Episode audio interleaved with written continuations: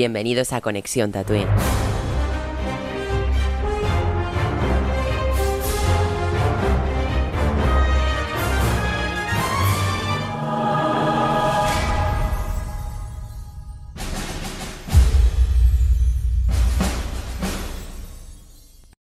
Y bueno, bienvenidos un día más a Conexión Tatooine. Hoy súper contentos de estar aquí un día más y poder hablar de un capítulo más del Bad Batch, en este caso el 14, y creo que es una noticia muy emocionante porque después de aquel capítulo que, que no, nos dejó un poquito trastocados algunos, creo que este ha sido un capítulo potente que da un gran futuro al final de temporada de esta serie y creo que nos ha alegrado a muchos este, este viernes, este super capítulo.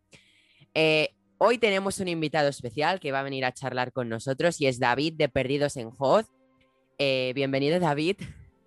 Hola, ¿qué tal? Pues muchísimas gracias por, haberme invitado. Como te contaba antes, es la primera vez que estoy en un podcast y la verdad es que me hace mucha ilusión pues compartir esto con todos vosotros, hablar un poquito de, Bad Batch, Star Wars y todo lo que haga falta. Pues sí, y también decir que os dejaré lo que serán las redes sociales de David, de Perdidos en Hoz, en la descripción del podcast. Eh, ya sabéis, suscribiros, seguirles si no lo hacéis todavía y mirar sus vídeos porque la verdad tiene, tiene un gran canal y os informará de todo. O sea, sí, es un, es un gran crack. Gracias, ¿eh? Muchas gracias. Bueno, vamos a hablar un poco de las noticias que nos ha dejado eh, esta semana Star Wars porque tenemos unas cuantas e intentaré hacerlo rápido porque son muchas, ¿vale? Y hay que hablar rápido. Eh, Rosario confirma, resumiendo la noticia de Ezra y Throne que comentamos la semana pasada, ¿no? Que podrían ser los futuros casteados para, para lo que sería interpretar a personajes, ¿no? Lars Mikkelsen y Mina Masud. Em, Rosario ha resubido la noticia, vamos, yo creo que es una confirmación oficial. Seguidamente Lucasfilm ha contratado al artista que hizo el famoso deepfake mejorando el cameo de Luke Skywalker en el final de la temporada 2 de The Mandalorian. Em, después, Sam Hargrave eh, ha sido confirmado, confirmado como un director como un director de un capítulo de la serie del libro de Boba Fett. Este, este, este personaje, ¿no? Eh, Sam, Hargraves em, es conocido en, eh, por dirigir escenas de acción en la mayoría de películas de los rusos, como las, todas las de Marvel, como las de Capitán América o las de Vengadores, ¿no? Hechas por el ruso. Después, Dean Kundey sería, o Kandey, como lo queráis llamar, eh, sería el director de fotografía de esta serie, y no sería Bas quien fue de Mandalorian, a ver cómo nos sorprende este.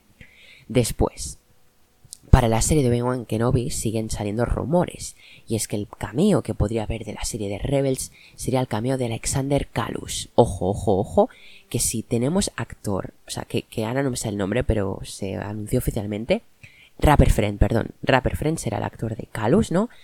Eh, si lo tenemos para la serie de Kenobi modo imperial, ¿por qué no para la serie de Andor eh, modo eh, Fulcrum con Ahsoka? Ojo, eh. Recordemos que se reveló al Imperio en Rebels.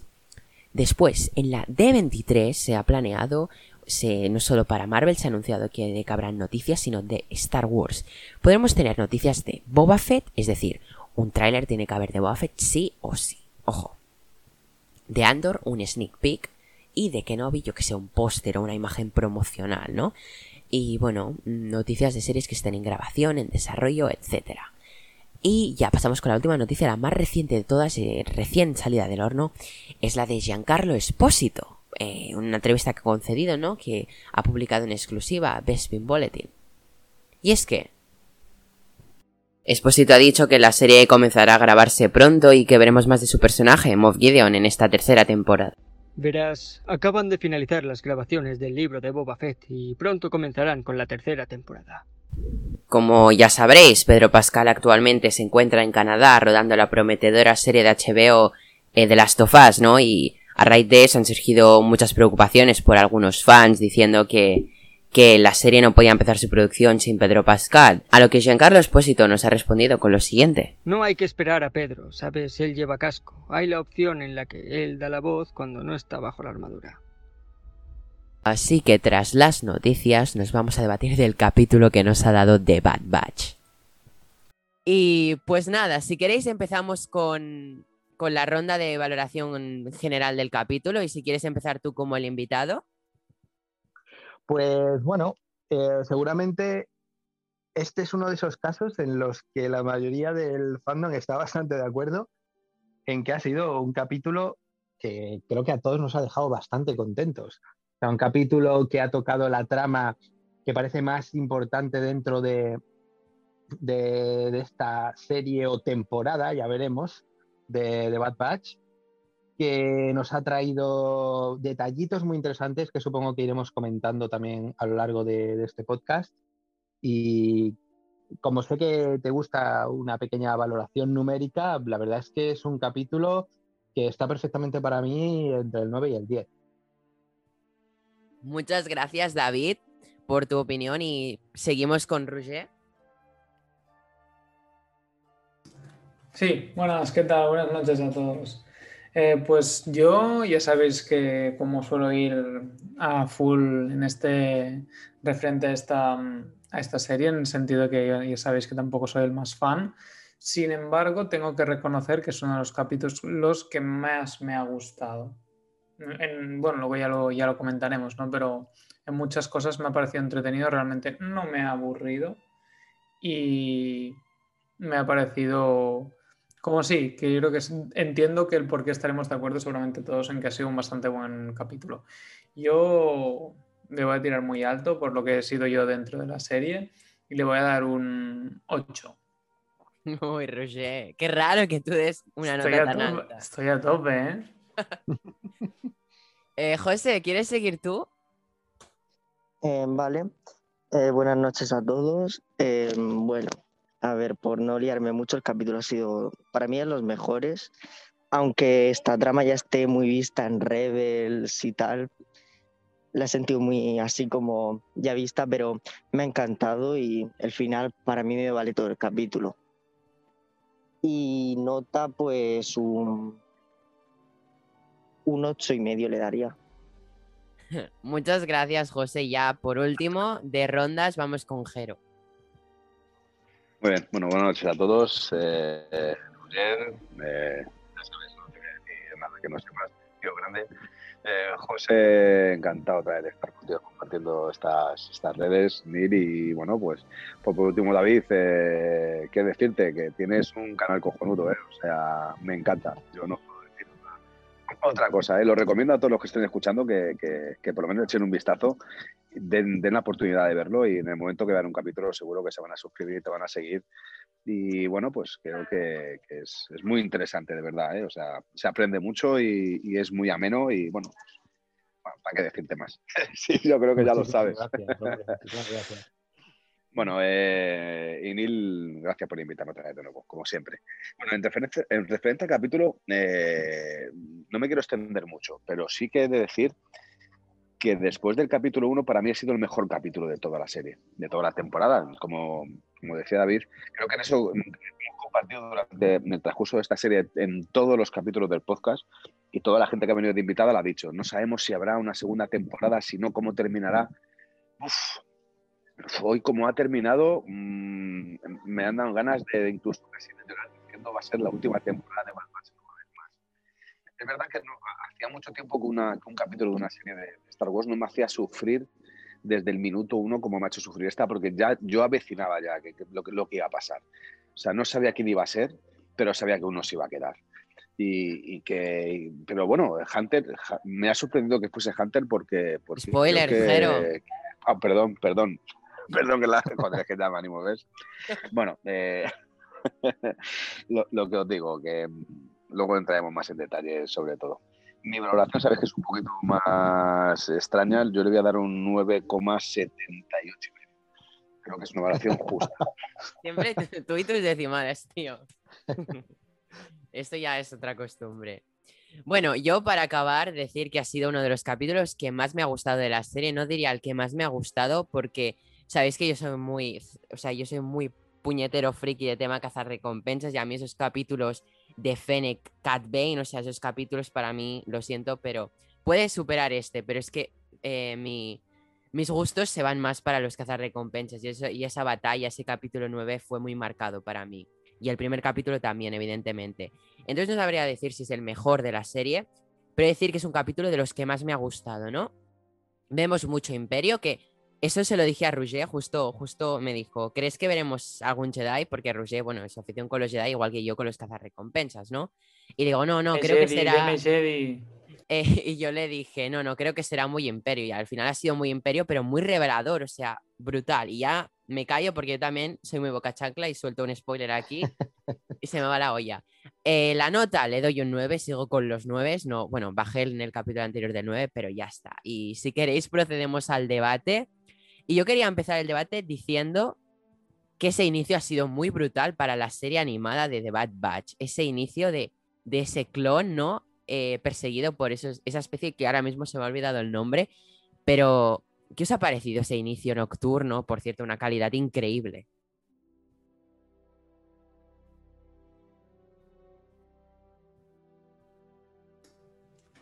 Pues yo me ha parecido, como, como decías, un inicio muy brutal de esos que me ha permitido estar ahí en el capítulo desde solo empezar que es de verdad es que es como también bastante de acuerdo con lo que decía Jero, que es como junto con el primer capítulo, el único que me ha tenido ahí como a tope de enganchado. Yo creo que e, ese inicio en que ya te, te, hace esa de, por, hostia, ¿por qué el clon huyendo? Pero vestido normal, pero sin caso, o sea, todo ese rollo ya, como que ya de, por sí te hace conectar para ver en serio por qué, qué hay detrás de eso, ¿no? Entonces, por ahí estoy muy de acuerdo contigo que ese inicio ha sido como, como genial, ¿no? Sí. Una cosa que me había dado cuenta yo en ese inicio era que la persecución enfocaban mucho a ese clon y, enfocaban solo los, las piernas de los otros soldados que le perseguían. En ningún momento les han enfocado de arriba. Y yo estaba diciendo, va, son Stormtroopers. Os juro que lo he pensado. Dije, si no lo están mostrando es por algo y debe ser esto. No sé si os ha pasado lo mismo, pero yo digo, qué raro que no les enfoquen la verdad es que yo me llevé la misma impresión. O sea, cuando vi la escena, primero pensé que era un recurso eh, cinematográfico, o sea, un recurso como de cámara, pero después pensé, no, no, no, esto va a ser porque no nos quieren mostrar el, casco, el yelmo que, llevan estos, estos soldados. Ya, ya. E, y, y, y, además que ya las piernas se notaban distintas a cuando se ve lo. Porque hemos visto ya animado más clones corriendo que Stormtroopers, ¿no? Entonces se veían sus piernas, sobre todo, que eran distintas a las otras. No sé. y bueno, ya si queréis ir soltando temas para debatir, adelante.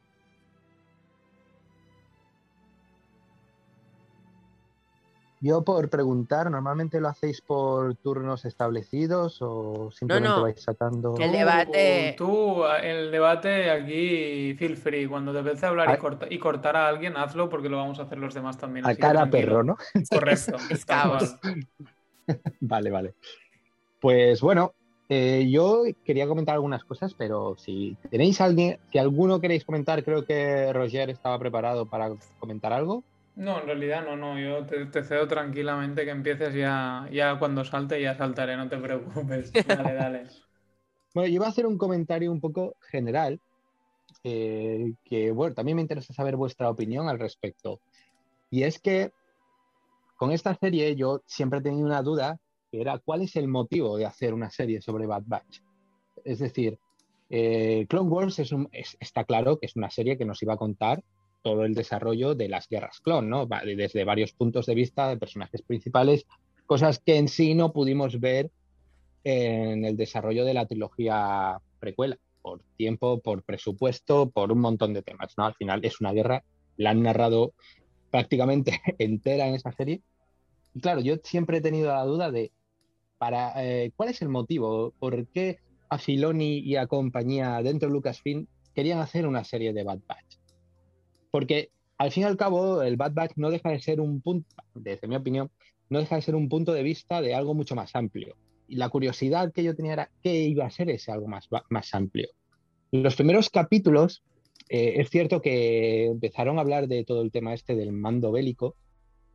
Y yo ya tuve una sospecha, que compartí seguramente con muchos amigos y seguramente con muchos de vosotros, que Bad Batch al final podría ser simplemente una excusa a este grupo para narrarnos algo mucho más importante, que es algo que nunca se ha llegado a explicar del todo, sobre todo en el canon actual de Star Wars, que es qué ocurre con todos los clones y cómo pasa el ejército de clones, si es que pasa, a ser un, e, ejército de reclutas. Es verdad que los primeros episodios tratan, tocan este tema, pero casi como, como contexto para narrarnos la historia del Bad Batch. Y ha sido con este episodio con el cual ya yo he visto al menos más claramente, oye, nos van a contar esta historia, nos van a contar ese conflicto, que puede ser un conflicto bélico, puede ser simplemente una serie de decisiones eh, a nivel eh, político, ya veremos cómo, cómo, lo muestran esto. Pero no sé qué pensáis vosotros, si, si, creéis que ese puede ser el motivo de hacer Bad Batch, ver ese, ese salto desde el ejército clon a, a un ejército recluta, y por tanto, ¿pensáis que eso lo podemos ver resuelto en estos eh, dos capítulos que quedan o es algo que eh, indudablemente necesita más temporada? Yo creo que aquí nos, nos que me corrijan si no mis compañeros, pero aquí tal vez nos dividiremos, ¿no? Porque yo, o sea, digamos que todos íbamos hablando un poco también de eso, que creíamos que era lo, que realmente había detrás, lo que, lo que acabas de decir tú, básicamente, ¿no? Que la motivación de usar a Bad Batch como punto de vista para explicar el, el cambio de los clones a los Stormtroopers. Lo que mm, no estaremos tan de acuerdo en lo de que si se va a resolver en esta o no. Yo creo que el otro día estuvimos hablando y no recuerdo quién era. Alguien dijo que como que sí que se resolvería así, pero que igual la serie luego se, o sea, creo que fue Neil que dijo que sí, se resolverían estos capítulos, este, toda esta dualidad, pero que luego seguiría la serie. Claro, claro. ahora a mí me cuesta pensar en esta serie rompiendo con esa. No sé, creo que parte de la gracia, para mí es lo que más. Pero, digan, sí, sí, Sobre lo que tú has dicho, sí, yo, yo es que siempre he pensado, o sea, pero esto es por otras cosas, ¿no? Yo sabes que soy mucho de teorizar, o sea, es mi don, o sea, siempre estoy montándome teorías. Mister, Teorías, sí. Mis fumadas, ¿no? Digamos. Total. Es Neil el conspiranoico. Sí. Suerte que solo lo soy con Star Wars, no como, otros seres. Mejor que sea solo conspirador con Star Wars. Eh, pensaba que, que, esta serie iba a hacer, que iba a zanjar el tema Imperio en esta temporada y la siguiente íbamos a ver otra faceta. Pero es que por lo que he visto en este capítulo, se me ha cambiado la, opinión totalmente. Quizás es eso, que siempre me está cerrando bocas esta serie, siempre me monto teorías que al siguiente capítulo no pasan, ¿no? Y me ha vuelto a cerrar la boca mostrando que esto, que tú has hecho la pregunta, eh, ahora mismo, tras lo visto en este capítulo, yo pienso que la serie durará más en el tema de transición clon a Stormtrooper. Es decir, todo el imperio, todo el tema mando bélico, etcétera. Yo creo que va a durar. Y, me lo dices hace una semana y te digo que no, ¿eh? Y pueden corroborarlo los compañeros de podcast que yo no dije eso. Pero ahora mismo se me ha cambiado la opinión. Sí. Yo, creo. ¿Pero no creéis que puede acabar, acabar la serie simplemente? No, le, van a tener que dar eh. más filón, ¿no? Hay que, hay que sacar pasta. Vamos a ver, yo, a, ver, esto, esto es Disney y es Filoni, o sea, no, olvidaros ya de lo que existía de Star Wars, donde había un principio y un final, y luego de repente aparecían unos personajes secundarios que seguramente eran incluso menos interesantes. A partir de ahora todo está interconexionado. Y lo que es la aparición de Bad Batch es por algo. Y no es solamente por el algo de que tenga una serie de animación, que le dé una respuesta, incluso algo que necesitábamos saber, que era ese traspaso de clon, a, soldados Stormtrooper. Yo creo que es incluso hay algo más. O sea, yo creo que la aparición de Rex hoy es muy importante dentro del capítulo, porque ya empieza a haber una conexión donde les manda a los Bad Batch una serie, eh, decirlo como queráis, un, eh, o les pide un favor o les, o les manda un trabajo, no sé cómo queráis decirlo. Pero creo que es importantísimo. Creo que hay una de las piezas fundamentales de esta historia de Star Wars que es Rex entre otros, ¿no? Pero una de las piezas fundamentales, estaréis conmigo, que es Rex. Y, creo que este, este podcast va a valer, o sea, este podcast no, perdón, qué tontería. Podcast vale un montón, tío. El podcast este vale, una locura. Más que la serie, y todo el mundo. Esta, esta, serie vale mm, para, para, poder interconectarnos con eso. Porque ya hemos visto que ha salido Fennec.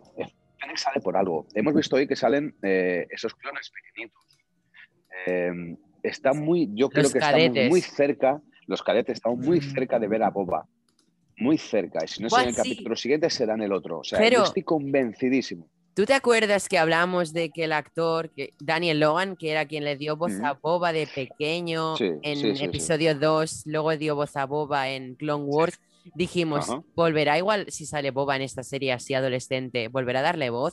y yo he ido corriendo a este capítulo a ver los créditos a ver si salía algo de, de quién le ha dado voz a esos cadetes clon, porque me, me pareció oír que hablaba algunos. Sí, sale, sale, claro, claro, sale porque son las mismas voces. Creo que no ha salido en, no ha salido en los créditos mm. Daniel Logan. Mm, no sé si lo habrá hecho otro o cómo ha ido esto. Pero Yo lo que tengo claro es que, estamos muy cerca de, ver a Boba. Yo creo que es, es una parte fundamental de esta serie y sobre todo este final de serie, de temporada, va a ser una parte fundamental para poder ver el libro de Boba Fett, porque va a haber muchas historias que se interconecten con la serie del libro de Boba Fett. Estoy convencidísimo de ello. Aparte que estamos, sí, aparte que estamos rellenando un mundo de Star Wars que necesitábamos ver, necesitábamos saber, necesitábamos poder, mm, por lo menos, contemplar cómo era ese cambio, esa, transformación. De, de, los soldados clonados, Stone Trooper. Tenemos el conflicto de camino, yo creo que es un conflicto importantísimo dentro del universo de Star Wars, porque de ello depende, depende mucho, depende mucho de lo que es la continuación. Cosa que me ha gustado del capítulo ha sido esa. Se han petado a ese, pobrecillo. bueno, sí, se van cargando. esta serie yo creo que se tendría que llamar Muertes de personajes presentados en episodio 2, no sé. creo que sería otro nombre ideal, ¿no? Pero bueno.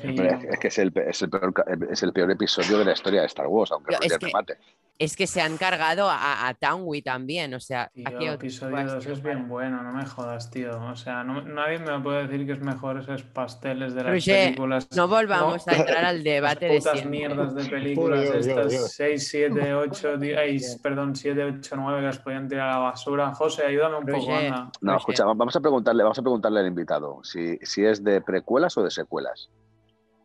En su conjunto, ¿eh? Vaya, me tocó el marrón. pues fíjate, eh, en general, fíjate lo que te voy a decir, es una opinión que me suelo guardar un poco, porque de hecho, con Perdidos en Hot, una de las cosas que intento es que pueda ser un canal al final para, para todo tipo de, fans. Y, esto está claro que es algo que ha dividido muchísimo al fan, al fandom. Sí, sí, muchísimo. a ver, yo, mira, dando un poquito mi opinión muy breve sobre esto. Em, yo a nivel historia me, parece muchísimo, muchísimo más interesante todo lo que sucede en las precuelas. Es verdad que las, eh, las películas secuelas las puedo disfrutar viéndolas a nivel película, porque son entretenidas, pueden ver a nivel argumental, bueno, eso sería otro tema. Y sobre todo a nivel guion, bueno, en general Mm, ninguna de las dos son mis favoritas, también he de decirlo, yo soy un gran fan de, la trilogía original. Muy bien. Pero me gusta, me gusta. Al final intento disfrutar de todo y es verdad que en este sentido disfruto un poquito más siempre de las, de las precuelas, pero tampoco le hago ascos ni, ni voy a demonizar las, las secuelas y a, quien le guste, pues por supuesto respetable y ya está. Pero eh, Ah, perdón, perdón.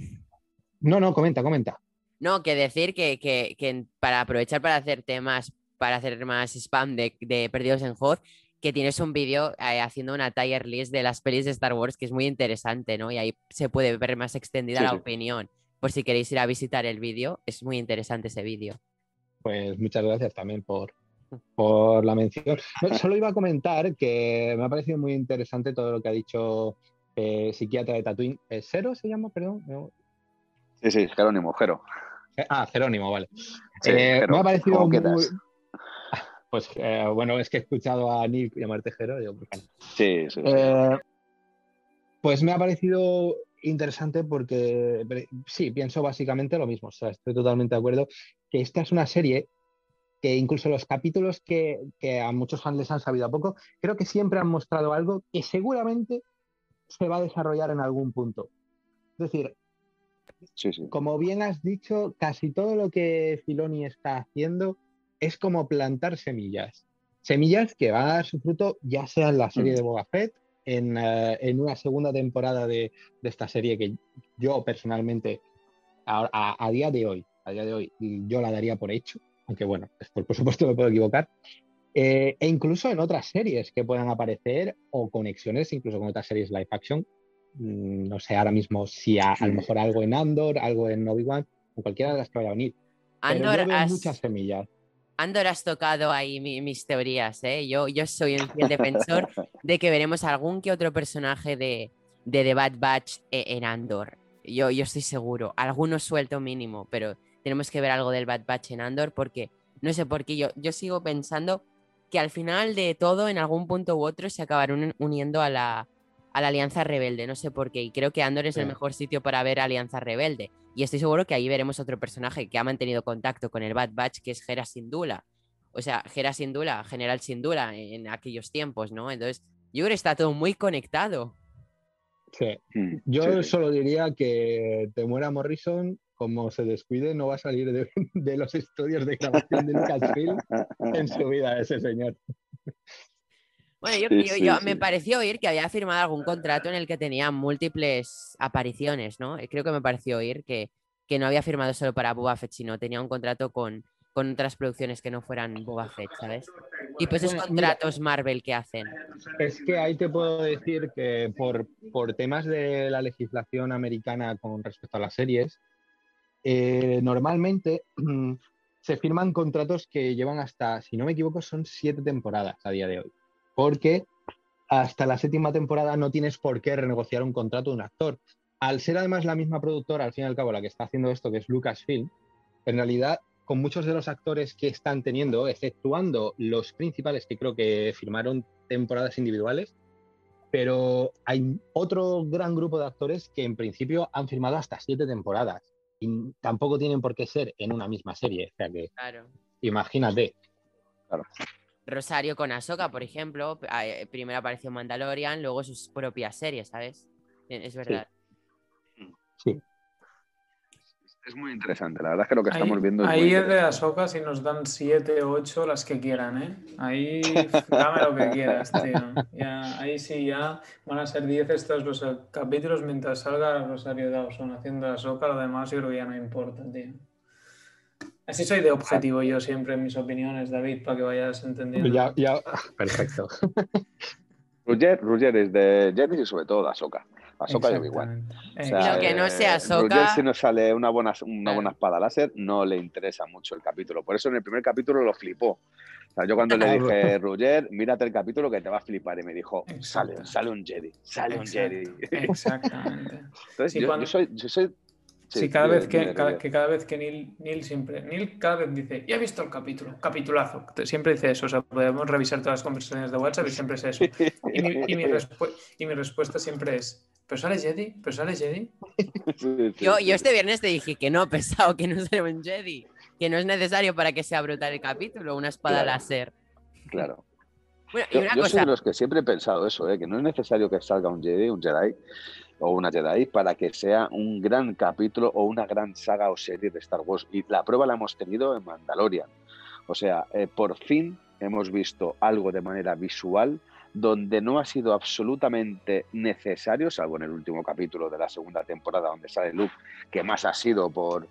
eh, Bueno, mm, perdona, pero tienes un capítulo entero dedicado a un Jedi que se llama Ahsoka, ¿eh? También te lo digo. Ahsoka, sí, vale, sí, Pero bien, no vale, pero coño, dos, serie, dos o sea. temporadas, dos temporadas eh, y se leen dos capítulos para uno de ellos a Ahsoka para darle continuidad a la serie de Ahsoka, para darle, por lo menos, darle un sentido. Pero, pero yo lo que creo- quiero decir es que en realidad, vale, no es imprescindible, pero realmente son capítulos en los que se ha generado muchísimo más hype. Y eso es así. yo en el de Boba se generó hype. Bueno, el de Boba también, que otra cosa, obsesión, una, eso es una verdad. cosa, para volver un poco al hilo del capítulo, que, que siempre nos desviamos mucho. eh, Bueno, eso es normal entre nosotros. eh, por ejemplo, que, eh, hay que hablar mucho del capítulo y estamos hablando más del futuro de la saga, que ya digo yo que ese podcast hay que hacerlo, todavía está pendiente, pero hasta que no acabe la serie no lo haremos. Eh, ¿Qué iba a decir? Por ejemplo, ¿qué os ha parecido Gregor verlo de nuevo, no? Ha sido un cameo, que yo digo, ha sido un cameo bastante importante ver a Gregor. Yo sinceramente no me acordaba de quién era, ¿eh? también te lo digo. ¿Qué era? ¿El capitán de cuál? Ah, Eh, Neil, Pues eh, Neil, échale del, échale del podcast. este Gregor salía tanto en Clone Wars, aunque brevemente, yo no sé si solo era un capítulo o, o eran dos, Ah, en esta historia que había en una luna con, con los droides, Sí, con el, Eh, trabajaba con el general, bar, el general rana aquel, ¿no? Que era como una rana galáctica. Sí, exacto. Trabajaba para él en una cantina, ¿no? Tenía como un problema. No sé si era amnesia o algo así. Y al final, bueno, terminaba Mm, Vale, ayudando a, a los droides a salir de allí.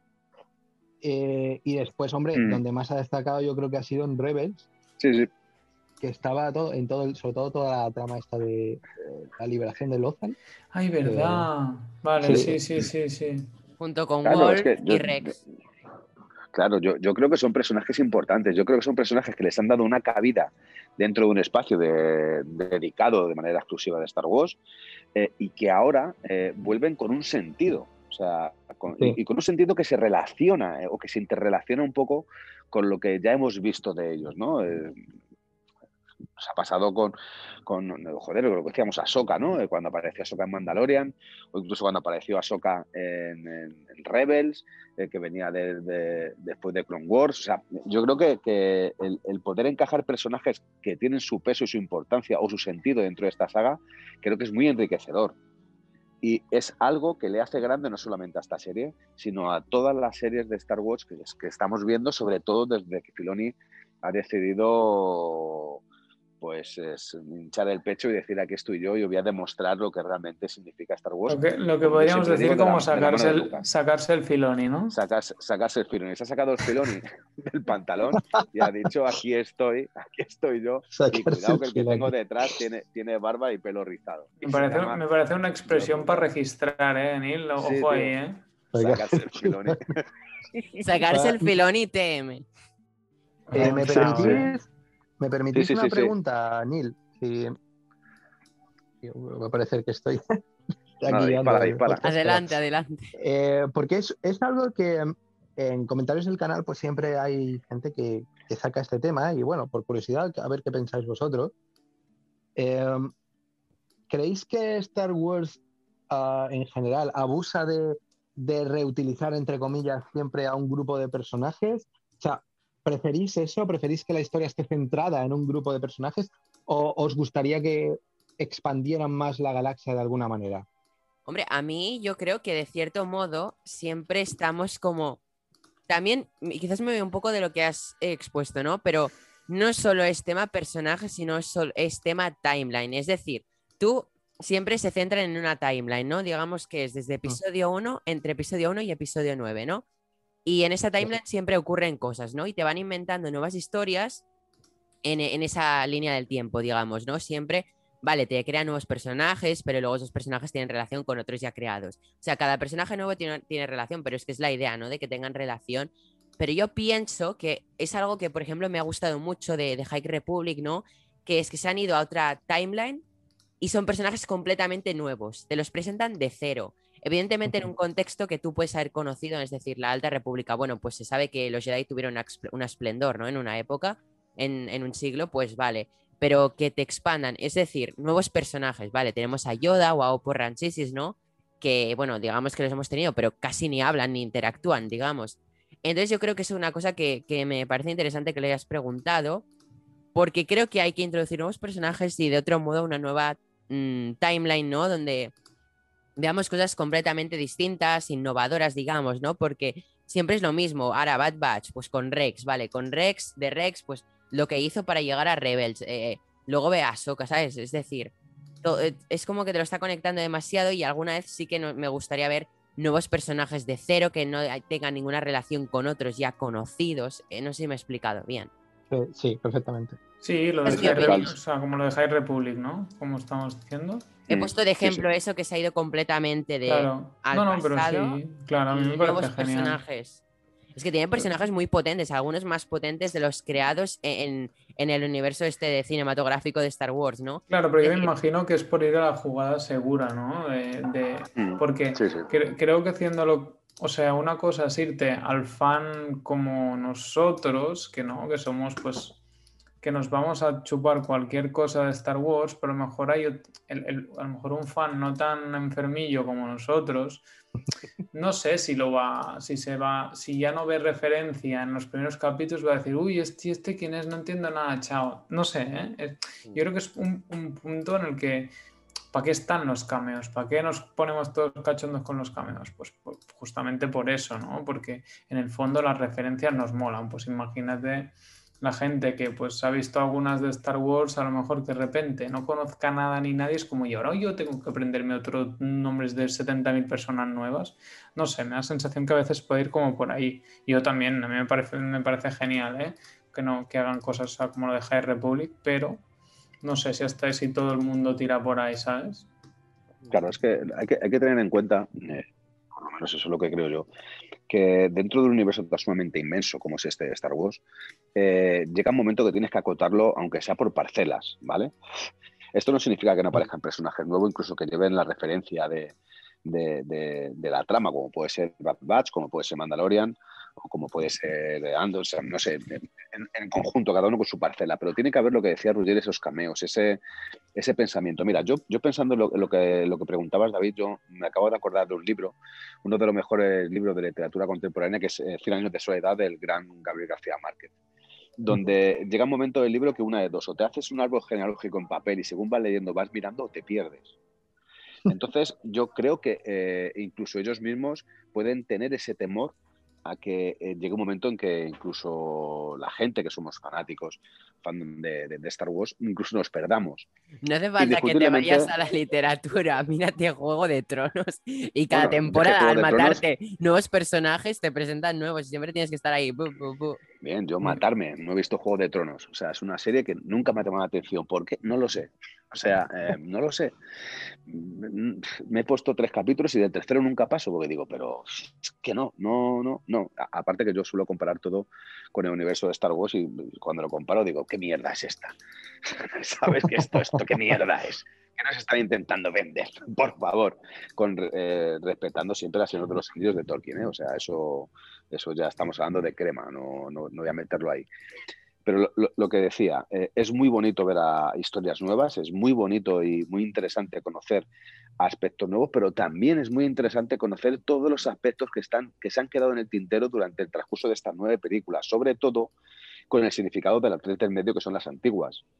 Porque se quedaron tantas cosas en el tintero que ni cómics, ni historias, ni libros, ni leches en vinagre han, han descubierto del todo. Además, qué mejor manera que hacerlo de una manera visual con una serie o con una película.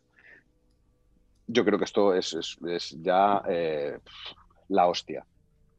Aún así, bienvenidos sean nuevos, nuevos, nuevos personajes, porque no Bad Batch son nuevos personajes, pero que se hacen referencia al antiguo. O sea, no es una historia nueva. A mí me daría miedo, y me encantaría, pero a la vez me daría miedo conocer, como decían, que iban a hacer una trilogía nueva que no tiene nada que ver con el mundo Skywalker, de familia Skywalker, y que no tiene nada que ver con nada visto hoy por hoy en, el universo de Star Wars. A mí particularmente me da miedo. Aunque me, llama mucho la atención y me pica la curiosidad, me da miedo, porque a mí lo que he visto de Star Wars me gusta. No sé si algo totalmente nuevo, donde no haga ninguna referencia al pasado, me va a gustar. No sé si me explico, no sé si me entendéis, me da mucho miedo. Sí, sí. ¿Quién, hace el guion? ¿Quién dirige la película? ¿Quién autoriza? O sea, es que es todo un... pero ahora que tú tienes a Filoni como eh, creador artístico ejecutivo o lo que sea ahora mismo, no me acuerdo del cargo exactamente, o sea, todo pasa por manos de... El cargo de Dios, el cargo de Dios. Y todo, todo pasa por... Creativo. Sí, perdón, no me salía en el cargo. Eh, ahora todo pasa por sus manos y por su aprobación. y por su Filoni. Yo ya, miedo, yo ya miedo no le tengo. Qué grande.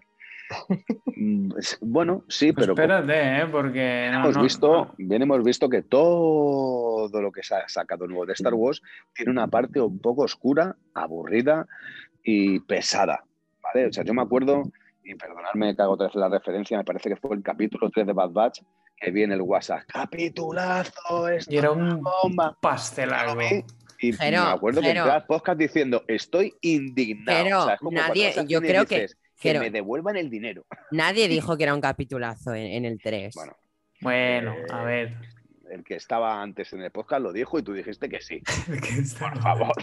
Yo dije, no, perdona, yo soy el hater del capítulo 3. O sea, no, no, dije, lo puede. Bueno, el 4, no me acuerdo. Ah, el 4 sí, porque salía Fene, pero yo el 3 no. ese, ese, eh, porque sale Fene. Y, o sea, eh, por favor, Que es Eh, Fennec, perdona. tío, tampoco exageres, no pasa nada. Hasta luego, hasta Pero, luego, Jero, tú, sa- tú sale perdón. Maul y te vuelves loco, o sea, que no nos pongamos subjetivos. Pero escucha, es que Maul se come la pantalla. Darth Maul se come la pantalla, esté y- y donde esté. y a mí Fennec me Aunque encanta. salga en una película de Playboy, te lo juro, se come la pantalla.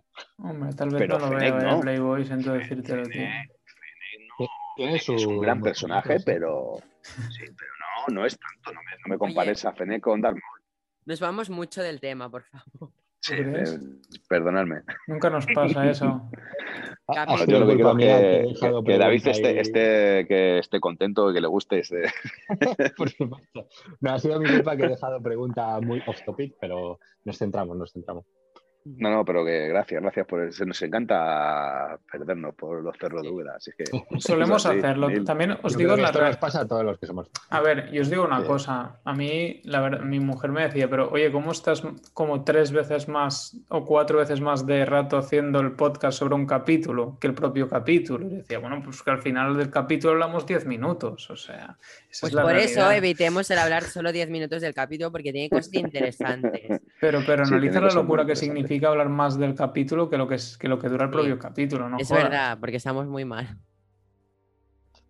Pues el mira, capítulo, dura, el capítulo dura 22 minutos. A ver, Otra yo. cosa, tema capítulo sobre lo que ha dicho antes David de la transición de clon a Stormtrooper.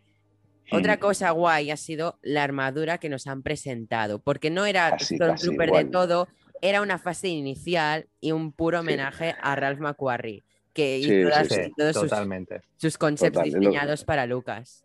Es lo que te iba a decir, totalmente. Y no es de la primera vez que pasa en series animadas, porque no sé si os disteis cuenta, otra cosa a destacar es que el diseño de Ralph McQuarrie para Chihuahua fue reutilizado para los Lazar en Rebels. Sí. Sí, sí, y sí. para Seb, correcto. Pero es que no solo eso, creo que han sido ya Chopper, decenas, etcétera. decenas de cosas que Filoni Mm. en concreto, bueno, Filoni, hablo de Filoni con el grupo, digamos, detrás que tenga de guionistas y de, y de gente Lucas, dentro de Lucas. Y George claro, Lucas. y- Y, y George y Lucas bueno, que está ahí con él comiendo este, las ¿cómo pipas, ¿eh? ¿Cómo se llama este también? El, el Dauchen, Fabro. el, el, Ah, sí. el dibujante. El co-compañero de, de Filoni Sí. actualmente. Exacto. Bueno, están continuamente revisando bocetos y dibujos de McQuarrie. Fabro también lo ha hecho. O sea, lo hemos- eh, muchísimo de lo que hemos visto en los últimos dos, tres años, incluso en Clone Wars y en Rebels también antes, eh, es Sí, que sí. mama muchísimo de todo lo que hizo en su día McQuarrie. Y claro, ver cosas así, a los que encima conocemos un poquito, que hemos visto alguna de las ilustraciones o algo, que ya en su Mm. día decías, ostras, esto estaba muy bien, ¿eh? O sea, fueron por otra Sí, por sí, otra sí. idea al final, pero genial que lo hayan rescatado, porque el sabor a Star Wars que tenía todo lo que hacía McQuarrie, al Star Wars más, eh, digamos, más tradicional, ¿no? Más clásico y a la sí, vez lo que ha marcado un estilo visual dentro de la saga. Sí. Eso es McQuarrie al final, casi Claro. incluso más que Lucas, casi. Yo de como, diría, como sobre- diría Ruger, se me pone el filón y duro. Pero, veo algo así. Joder, Madre no he mía. dicho nada malo. Que se ha puesto, se ha puesto duro Filoni, ¿no? Sí, sí, sí. Joder, quería invitar a Ruger y me, me, me he cedido, no pasa nada. sí, sí. No, pero tema este, yo, yo Ralph McQuarrie, que bueno, sobre todo ahora, eh, por ejemplo, la marca Funko, nosotros que aquí, bueno, los de Tatooine somos Mm. coleccionistas de, de figuras Funko Pop, ¿no?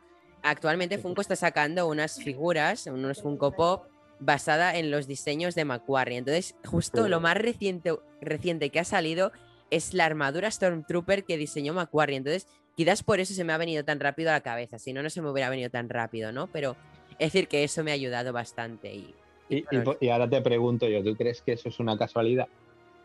Ah, claro, pe- pero, No, no. es, una verdad, porque casualidad, pero vamos. Te han sacado, eh, ahora que pienso, dos diseños de los Stormtroopers, uno normal y el otro con esa espada láser que le inventó Sí. a los Stormtroopers. El normal sería más el de, el de Bad Batch, ojo, ¿eh? Tienes razón. Sí. Ahora, Yo aquí, claro, es que todo está conectado y además Lucasfilm también sabe, sabe sacar un poco los cuartos aquí a todos los que estamos fancy. Saben Sí, cuándo, sí. cuándo deben de sacar cada cosita. Sí, sí, tanto. Claro, ahora que, ahora que empezarán a salir en stock, ya sabe que todo el mundo irá por ello, ¿ves? Marketing, marketing puro. Sí. Yo, yo creo que, fija- fijaos una cosa, yo creo que Disney es tan sumamente, con todos mis respetos, cabrón, son tan cabrones que están vigilando mi cuenta corriente para cada vez que tengo un poquito más de excedente sacar figuras nuevas. Porque siempre coincide, digo, me cago. Perdón. O sea, no me jodas. Ahora que tengo un poco, digo, venga, voy a ahorrar un poco, me sacan seis figuras nuevas, pero por favor, no me jodas. O sea, me- ya me está, ya, me- ya no, es que así no se puede. Es que así no, así no puedo. O sea, esto es que va siempre con excedente, ¿no? Porque cada dos días se no. están sacando, chaval. No, no, Joder, cómo vas con el filón, y tío.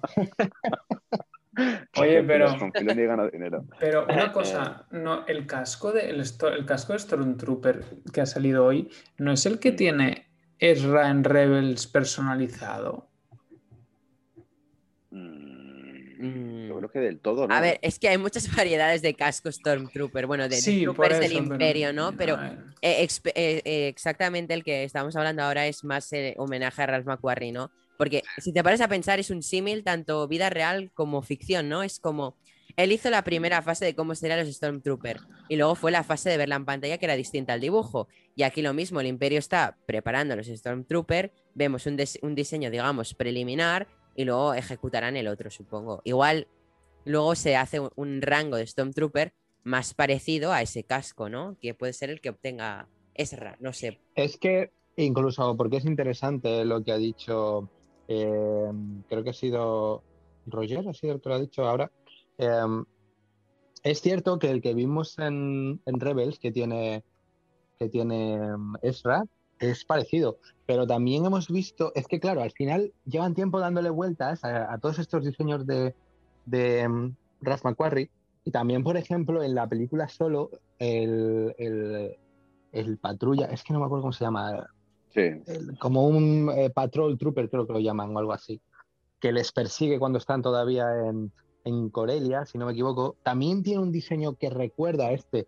También algunos de los diseños posteriores sí. que hemos visto en esta misma película había uno cuando, cuando solo también está batallando en- en- y conoce a, no me acuerdo ahora el nombre del, del otro protagonista. Bueno, hay varios diseños que hemos visto que son, yo creo que similares, porque al final lo que hacen es versionar a esas ideas originales de, de Macquarie y, y es que al final, claro, mantienen esas ideas y es normal también que nos, nos recuerden. No sé si son exactamente los Sí, sí, mismos, sí. pero desde luego son versiones al final.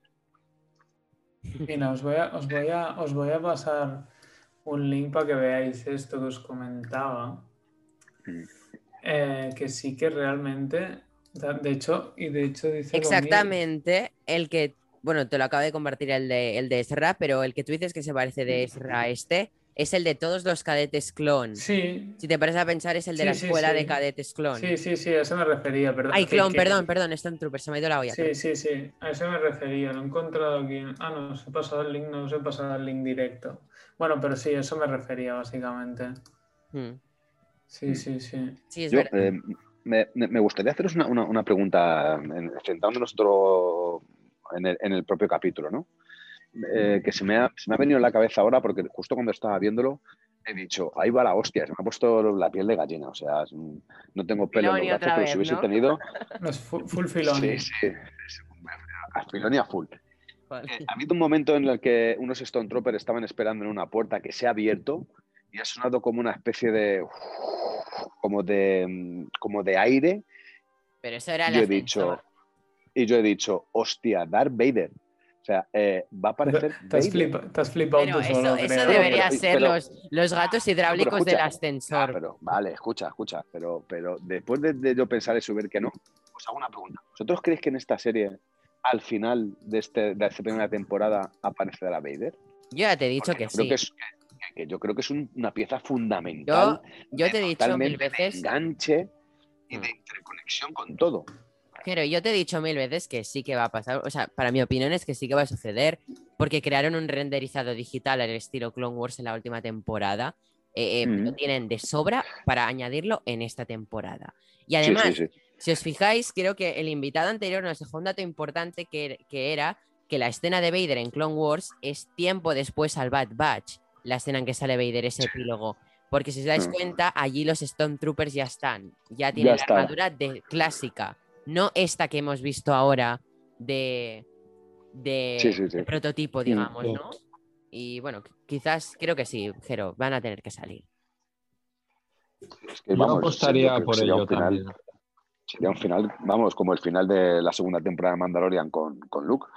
Sería un final demoledor, o sea, sería un final de aplaudir, levantarse, quitarse el sombrero, sacar el filón y decir, ole, ole, es tú. que yo, yo creo que tiene que, ten- que haber un final como para sacarse el filoni, porque también te digo que para mí la serie ha tenido unos altos y bajos que requieren esa, esa sacada de filoni final, para que no nos quedemos un poco. Sí. Porque, a ver, es lo que digo. Quedan lo- dos capítulos. por eso te lo digo. Yo creo que estos dos capítulos van a ser a full bestia, tío. porque Creo que, no, si- ya si no. Yo no lo voy a hacer, pero os invito vosotros a que hagáis luego el ejercicio de veros toda la serie Ah, toda yo lo haré, ¿eh? por, eso, por eso ya, os- ya sé lo vais a hacer. Yo ya os, ya os digo por avanzado sí, que no lo voy a hacer.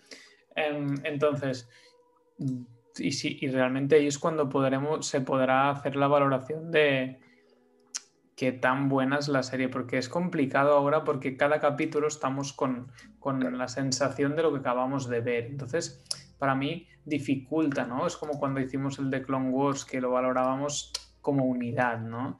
Yo creo que hacer esa, eso nos va a permitir realmente en un global analizar si, si la serie ha estado a, las- a las- a la altura de las expectativas que teníamos, o que teníais más bien, ya sabéis que yo no tenía Sí, sí. expectativas en general, pero mm, creo que, creo que, que varía mucho, ¿no? Porque yo tengo la sensación que cada fin de semana, en cada podcast, estamos con el mood en base de si el capítulo ha sido bueno o no. Entonces, es como que si yo ahora intentara analizar la serie, cuál es el general, no sé qué decirte. Bueno, hablo de como, como en general del grupo, ¿eh? no, no mío, yo ya lo sabéis.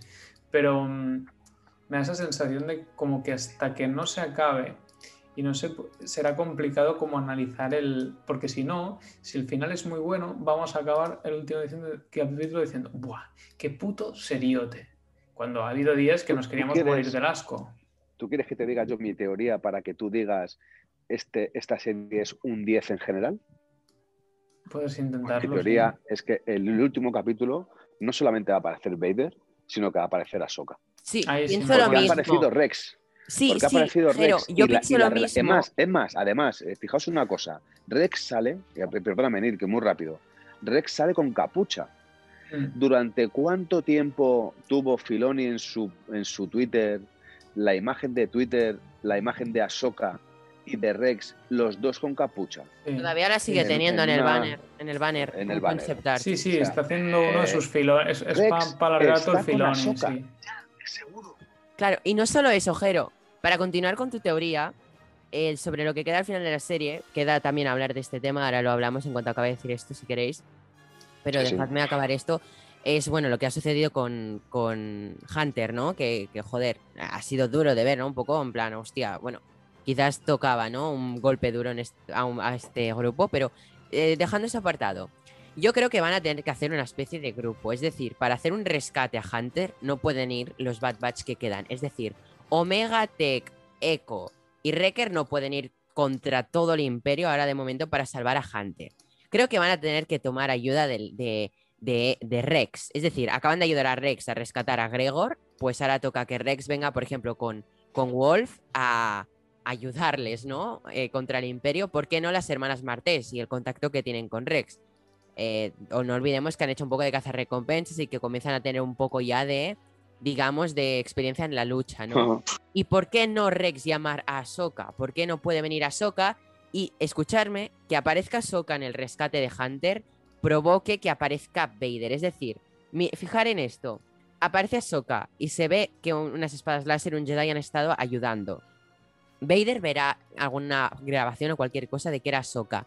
Y por ver a lo de Ahsoka, Vader irá a por Ahsoka y eh, juntará las- el Vader y quedará juntado con lo que pasa al final de Clone Wars, que es Vader eh, eh, siguiendo la pista de Ahsoka y encontrando su sable en aquel planeta. Yo lo vería perfectamente conectado.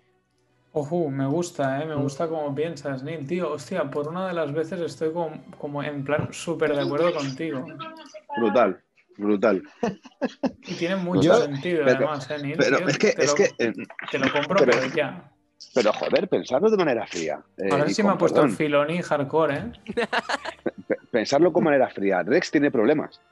Rex va con la capucha, tiene problemas. Eh, ¿Con quién está? Seguro está con Ahsoka. ¿Por qué ¿Qué, tiene qué problemas? tipo, Porque qué les tipo de están persiguiendo. problemas?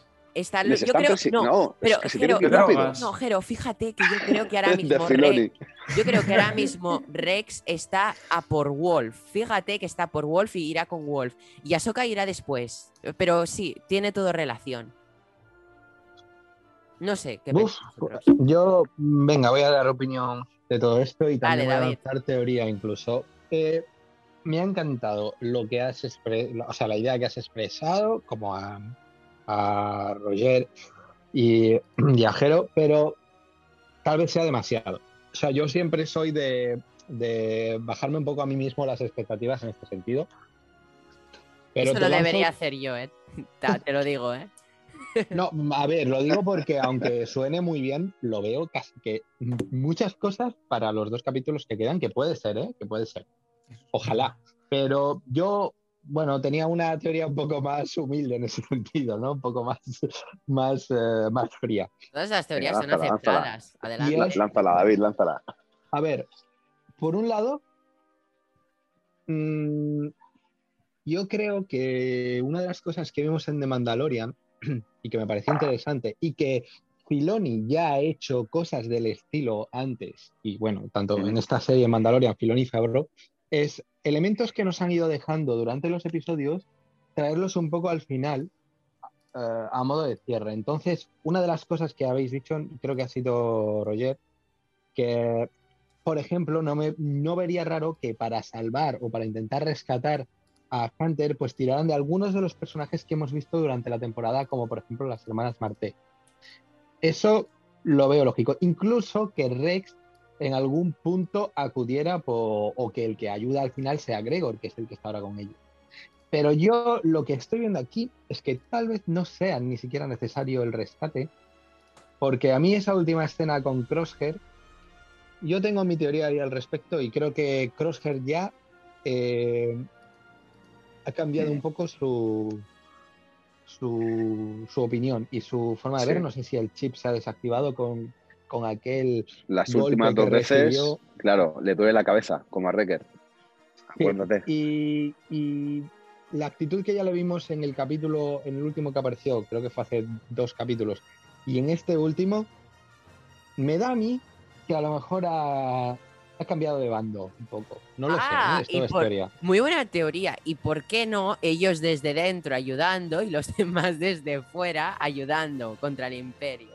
Me gusta si las O fusionas. sea, de, ve- de ve- de verdad, o sea, ¿será tan predecible lo de que Crosshair va a acabar en el como con los buenos? Es que me- hay una parte que me parece demasiado predecible y me gustaría que no fuera así. O sea, me gustaría que acabara siendo el hijo puta que, que- que le han planteado. Pero eso es, eso es muy poco Star Wars. Ya. Y, y menos, muy y poco menos- y Star Wars. menos Disney aún. Y- pero es que Star Wars en ese sentido siempre ha sido muy cíclico y Filoni, sí, Filoni, o sea, mi- aunque estaría como tú bien dices, y sería interesante no ver eso, pero por vamos ejemplo a no respondería, exacto, no respondería a la filosofía que tiene Filoni y que es la filosofía Lucas detrás de esto. Y es la redención, el, el- Sí, pero David, si, si la filosofía al final va a ser la filosofía de George Lucas, tiene que aparecer Vader sí o sí. Y es más, te digo, si la filosofía es la que tiene Filoni, tiene que aparecer, a- aparecer Ahsoka sí o sí. Claro, ahora piensa Ahsoka que Filoni tiene sus dos hijas La para hija de usarlas. Filoni. Tiene la Sí. Primera Darth hija que es es Ahsoka Lucas. y la recién nacida que es Omega. O sea, yo lo digo siempre, Omega es la nueva hija de, Sí. de Filoni, es la recién nacida. No, Roger, le ha salido, no hagas- más- le ha salido no hagas- más marrana no, la segunda, no, tío, me Roger. cago en mi vida. no hagas, no digas eso porque no, porque imagínate, o no, sea, no. Omega, no, a ver, escúchame, Omega la, la acabas de tener presente en 14 episodios. Eh, dale tiempo al desarrollo del personaje. Ahsoka lleva años desde Clone Wars. Y, y había gente que en la peli de Clone Wars odió a Ahsoka o dijo que este personaje le parecía horrible. O sea que tú ahora era un poquito blando. esto- Sí, por, por eso que, que no, no vayamos muy niña, tan, era muy tan niña. a saco desde un inicio de un personaje darle futuro. Porque yo lo digo, Mm. De- de- llevo defendiendo a Omega cuando toda esta gente le- la criticaba, ¿eh, David? O sea, aquí criticaban Era a Omega. no me jodas. Yo Era la llevo defendiendo desde el principio porque me parecía un personaje súper interesante. y, se dijo que Omega sería muy importante para el futuro. Y yo sigo confiando en eso. Yo eso lo tengo claro. David, una, pregunta que, una pregunta que, yo te iba a hacer. ¿A ti no te parece el capítulo aquel que le dicen que están en la casa y le dicen no salgas de aquí, de esta cerca? Porque es que, eh, vamos, que es que hay un peligro de cojones. Y va la niña y sale.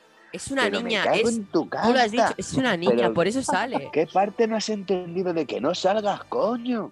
¿Qué parte no has entendido de ahí? O sea, eh, Yo es que, mira, en esto también tengo un poco una opinión y es de, aquí en eso que acabas de decir y en otros otros, eh, detalles, en otros momentos, en otros detalles entra lo que yo llamo el, el concepto serie de animación y el concepto no es live action. hay, muchos, hay muchas cosas en esta serie que si, y, recursos narrativos, eh, Deus, Ex Machina, etcétera, si los pusieras en un live action no funcionaría. Claro. Sin embargo, son recursos mucho más típicos de, pues eso, entre comillas, de dibujos animados. Em, donde digamos que al final hay cosas que son más inverosímiles, pero que las compras, digamos, por el formato.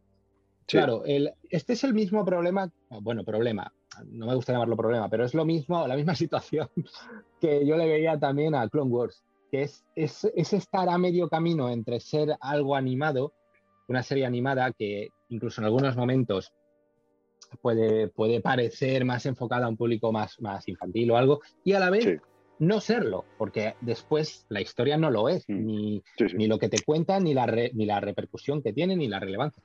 Entonces, bueno, yo son, digamos, cosas que les perdono, entendiéndolo como en el formato que es. Es igual que cuando al principio del, de, este, de, este, podcast he dado la nota, he dicho, esto, este capítulo último me ha parecido entre un 9 y un 10. A lo mejor si lo comparara dentro de la idiosincrasia que tiene esta serie, ser una serie animada, etcétera. A lo mejor si lo comparas en otro ámbito con otras cosas, pues a lo mejor la nota variaría. Pero por eso intento en ese sentido hacer esa diferenciación para mí mismo, ¿sabes? Y bueno, en ese sentido no está mal, pero claro, si te pones a pensarlo y dices, pues bueno, hay una serie de decisiones que hemos visto a lo largo de la temporada que dices tú, bueno, en, una, en un live action, pues, pues a lo mejor eh, se, hundiría el barco, incluso en, cuanto a críticas, etcétera. Sí, lo, que pasa es que la madurez que, que, al final sostiene una serie como Clone Wars con el paso del tiempo es brutal. Porque yo es verdad que las primeras tres temporadas me parecen en su conjunto, aunque cada capítulos eh, o pequeñas tramas que son un poquito más adultas, en las tres primeras temporadas me parece más para un público infantil. Como quiero presentar un producto de Star Wars para intentar enganchar a todo ese público infantil que todavía incluso no ha visto las películas a este universo llamado Star Wars. O sea, es como una inversión a futuro. Lo que pasa es que a partir de la cuarta temporada obtiene una, una madurez la propia serie que es brutal. Es alucinante. A mí, a partir de la cuarta temporada me pareció un cambio radical. Y bueno, la última temporada, coño, eh, si nos ponemos a hablar de manera seria de la última temporada de Clone Wars, hemos de decir que los peores capítulos de esa temporada fueron los dedicados a, a los Batch, porque eran los más, los más comunes, los más, bueno, vale, sí, pues un grupo, bueno, que son defectuosos, bueno, sí, para explicar lo del chip y por eso dan un poco sentido. Es que los demás de relleno. Es que es muy difícil, yo aquí es lo que veo, es muy difícil adaptar en un formato que tradicionalmente ha sido para el público infantil, como es la animación ¿no? y los dibujos animados o, 3D, eh, tradicionalmente. y adaptarlo a un medio que no es que sea adulto, pero es para todos. Tiene que ser para todos. Tiene que ser para, para niños, pero también tiene que ser disfrutable por un, un señor o una señora de, de, 30, de 20, de 40 y de 50, porque Star Wars Es, es, o sea, la de generaciones que ha influenciado. Entonces, es, yo eso siempre lo he visto como algo difícil, simplemente pues hago el ejercicio, digamos, eh, mental de decir, bueno, es lo que es y vamos a valorarlo dentro de lo que es. Entonces, bueno, en ese sentido, pues sí, a Omega, por ejemplo, tiene cosas que son más inverosímiles, y a la vez yo, por ejemplo, le he cogido cariño al personaje. Sí, no, con el tiempo sí. Yo no lo he logrado, ¿eh? si soy sincero, me sigue dando muchísima pereza Omega, o sea, pero en plan muchísima, de verdad, ¿eh? pero, ya te digo yo que si Omega ahora mismo tuviera una espada láser no te daría pereza. No lo sé, No, o si ser, llegase, o que si llegase a Soka y si llevase a Omega para hacerla como su pupila, seguramente la cogería mucho más cariño. Sí, No sé, tío, es que lo veo como tonta, yo qué sé, la verdad. eh, no me cae bien la Es una gente tonta, niña. tío, yo Yo, qué sé. en, en uno de, en uno de los podcasts, no sé, te dije mi teoría. Es verdad que cuando empezó a convencerme de que Ahsoka, eh, perdón, eh, Omega era No, un compa- personaje no- no confundamos cosas así, tío, por Vale, favor, perdón, ¿eh? perdón. Era un personaje importante para la saga de Bad Batch y sobre todo para el futuro de Star Wars de aquí de lo que viene, porque estamos hablando del futuro de, de Boba Fett, que ya sabemos que son hermanos gemelos, o mellizos, o por lo menos creados de una misma manera, de- con un mismo sentido, uno chica y otro chico. Pero yo al final la- le cogí el punto de decir, sí, es una niña repelente, es cansina, es mm, un poco aburrida.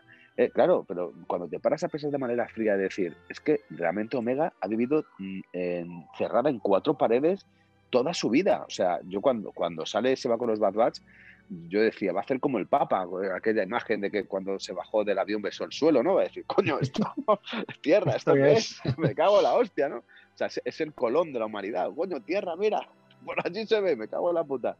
Eh, Entonces, eh, al final le coges, le coges el punto, le coges camino. Es verdad que estos últimos capítulos se ha demostrado que Omega no es necesaria dentro de la saga de Bad Batch.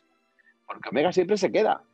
Es que no se la llevan a ningún lado. Es que no, no pinta ni. Eso es ni- verdad, pero ni creo que eso es más culpa de que. vale, Pero- porque es una niña y no la pueden usar, pero yo Pero- creo que lo va a dar todo. O sea, va a ser la Claro. que salve al Bad Batch. En el último capítulo tiene la pinta de que va a ser la salvadora de verdad. No sé por qué. no es que sea la salvadora Neil. Fíjate, en todos los capítulos, aunque ya no tiene relevancia dentro de la propia serie de Bad Batch, es al final la que induce al grupo a tomar la decisión correcta. No, no, tenemos que ir a rescatarle. No, pero es que eh, si no, no ganamos dinero. Pero ¿qué es lo importante?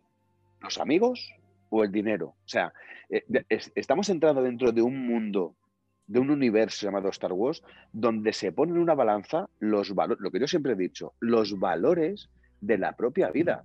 Y aunque yo cuando esto yo lo cuente en muchos grupos de amigos y mucha gente incluso se ríe de mí, cuando yo considero Bad Batch uno de los, mm, de los mayores referentes a la hora de poder enseñar a un niño o a una niña lo que es un comportamiento y una educación. Porque Bad Batch tiene de todo, pero pones en la balanza la amistad, eh, la lucha interior, el crecimiento, la sabiduría, la madurez, contra el pillaje, el dinero, la maldad, el, absorber a, a pueblos enteros. eh, no sé si me explico. Entonces, joder, Omega refleja todo eso. Y aunque siga pensando que es una niña un poco repelente, bienvenida sea Omega, porque nos da las pautas y, o nos da unas pautas adicionales para poder seguir educando a nuestros hijos. Y, y mucha gente se reirá y me llamará loco, pero yo sigo pensando eso. Star Wars no solamente es una historia de ficción donde vayamos a verla o a leerla o a escucharla y divertirnos y desconectar.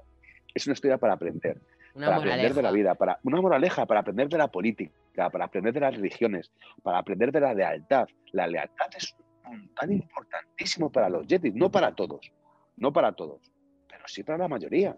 Incluso para, yo creo que el, el más leal de todos es Anakin Skywalker, es Darth Vader, y es el que se pasa al lado oscuro.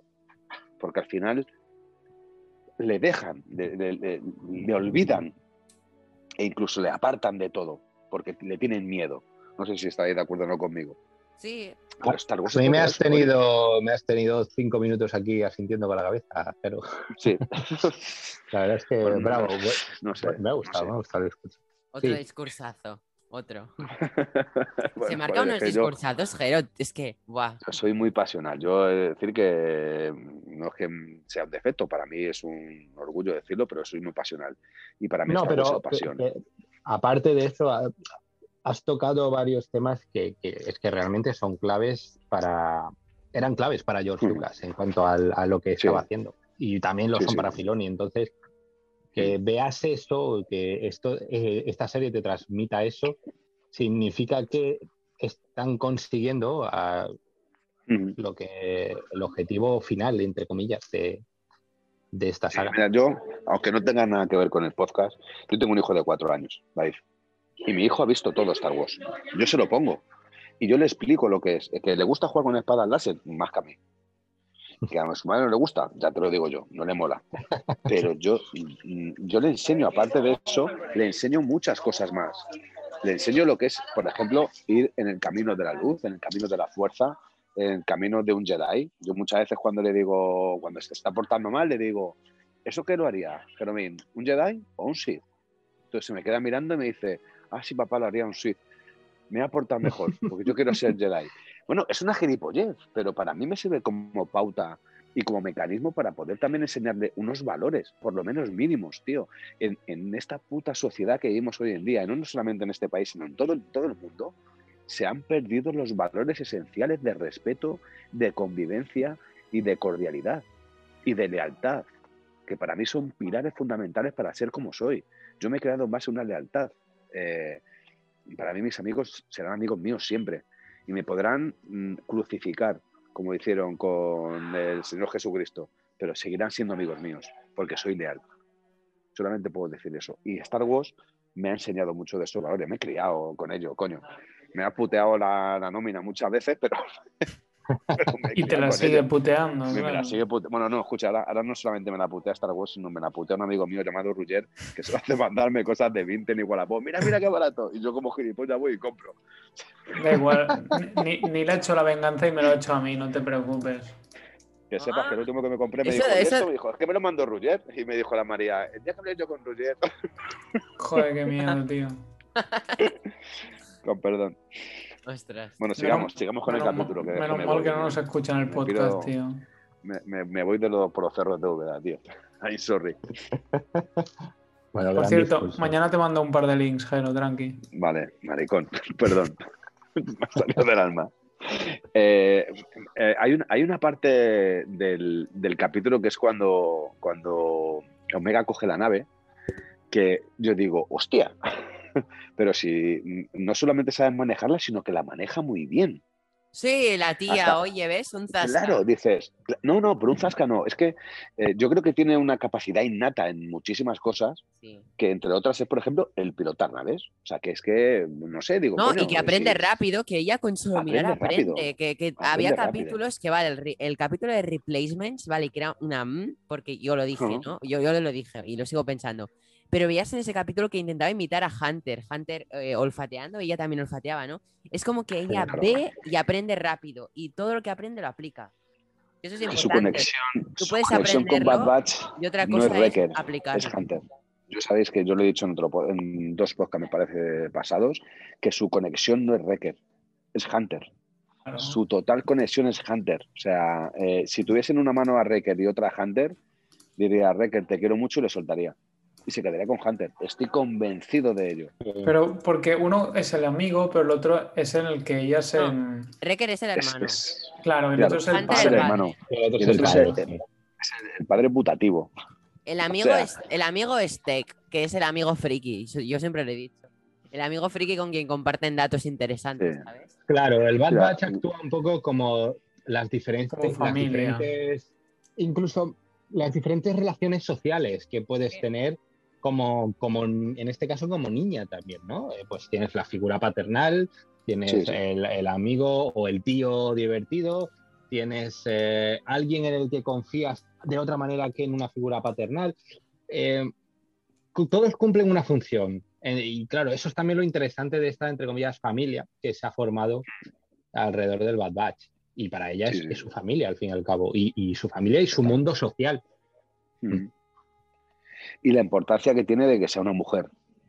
Porque seguramente si fuese un niño estilo Boba, en vez de Omega se llamase Delta y fuese un niño, lo veríamos como algo más natural, algo innato. O sea, yo creo que la importancia también que tiene este tipo de series, y no solamente hablo del universo de Star Wars, sino de otro tipo de universos, también de Marvel y otros muchos más, es la importancia de la mujer, de, lo que es el, poder darle el estatus que tiene no que necesita, sino el que tiene el que debe de tener. Sí, yo estoy seguro. Esa, igualdad, ¿sabes? Yo estoy seguro que, si fuese, no, en vez de Omega fuese o alguien tipo Goba, un, chico, eh, mucha gente no odiaría tanto a Omega como la odia. Porque es lo mismo que pasa, como ha dicho Jero, en Marvel. O sea, mucha gente, por ejemplo, una peli de Black Widow o Capitana Marvel son superhéroes que por el mísero hecho de ser mujer ya los están vedando. Claro, muchas veces son personajes mejor estructurados que cualquier eh, personaje en masculino. ¿sabes? Que, que en, nuestro podcast no es el caso que suceda eso, pero que es mucho. Lucas. Tú ves Twitter lleno de, de, gente, pues misógina, que, que, es así, ¿no? Y tú te quedas, pues bueno, no, pues es, es- es- si te gusta Star Wars, te tiene que gustar con todo lo que incluye. Y si no te gusta eso, pues ve- vete a otro universo, porque es- este no está hecho para ti, evidentemente. Claro, Lucas lo intentó con. Leia.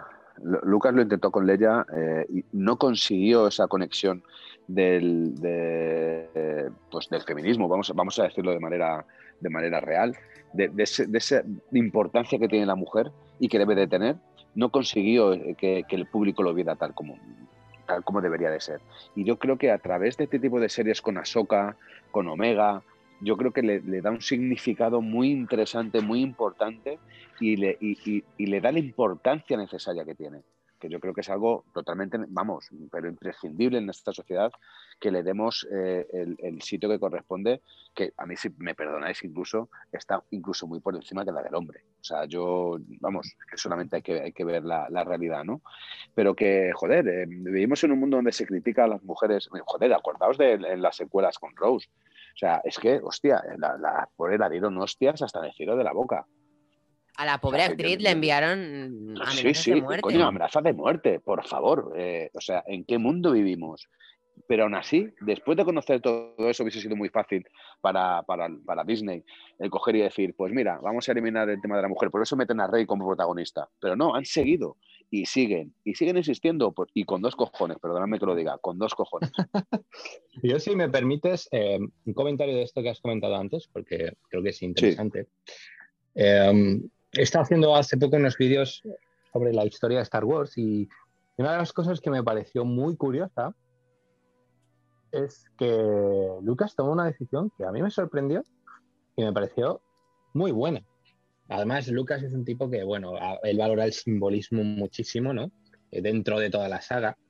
Y en- si no me equivoco, creo que fue en el segundo draft que escribió de, de la historia de Star Wars, que todavía pues los personajes tampoco estaban muy definidos, Ujú. convirtió al personaje que más o menos era Luke Skywalker en, en un personaje femenino.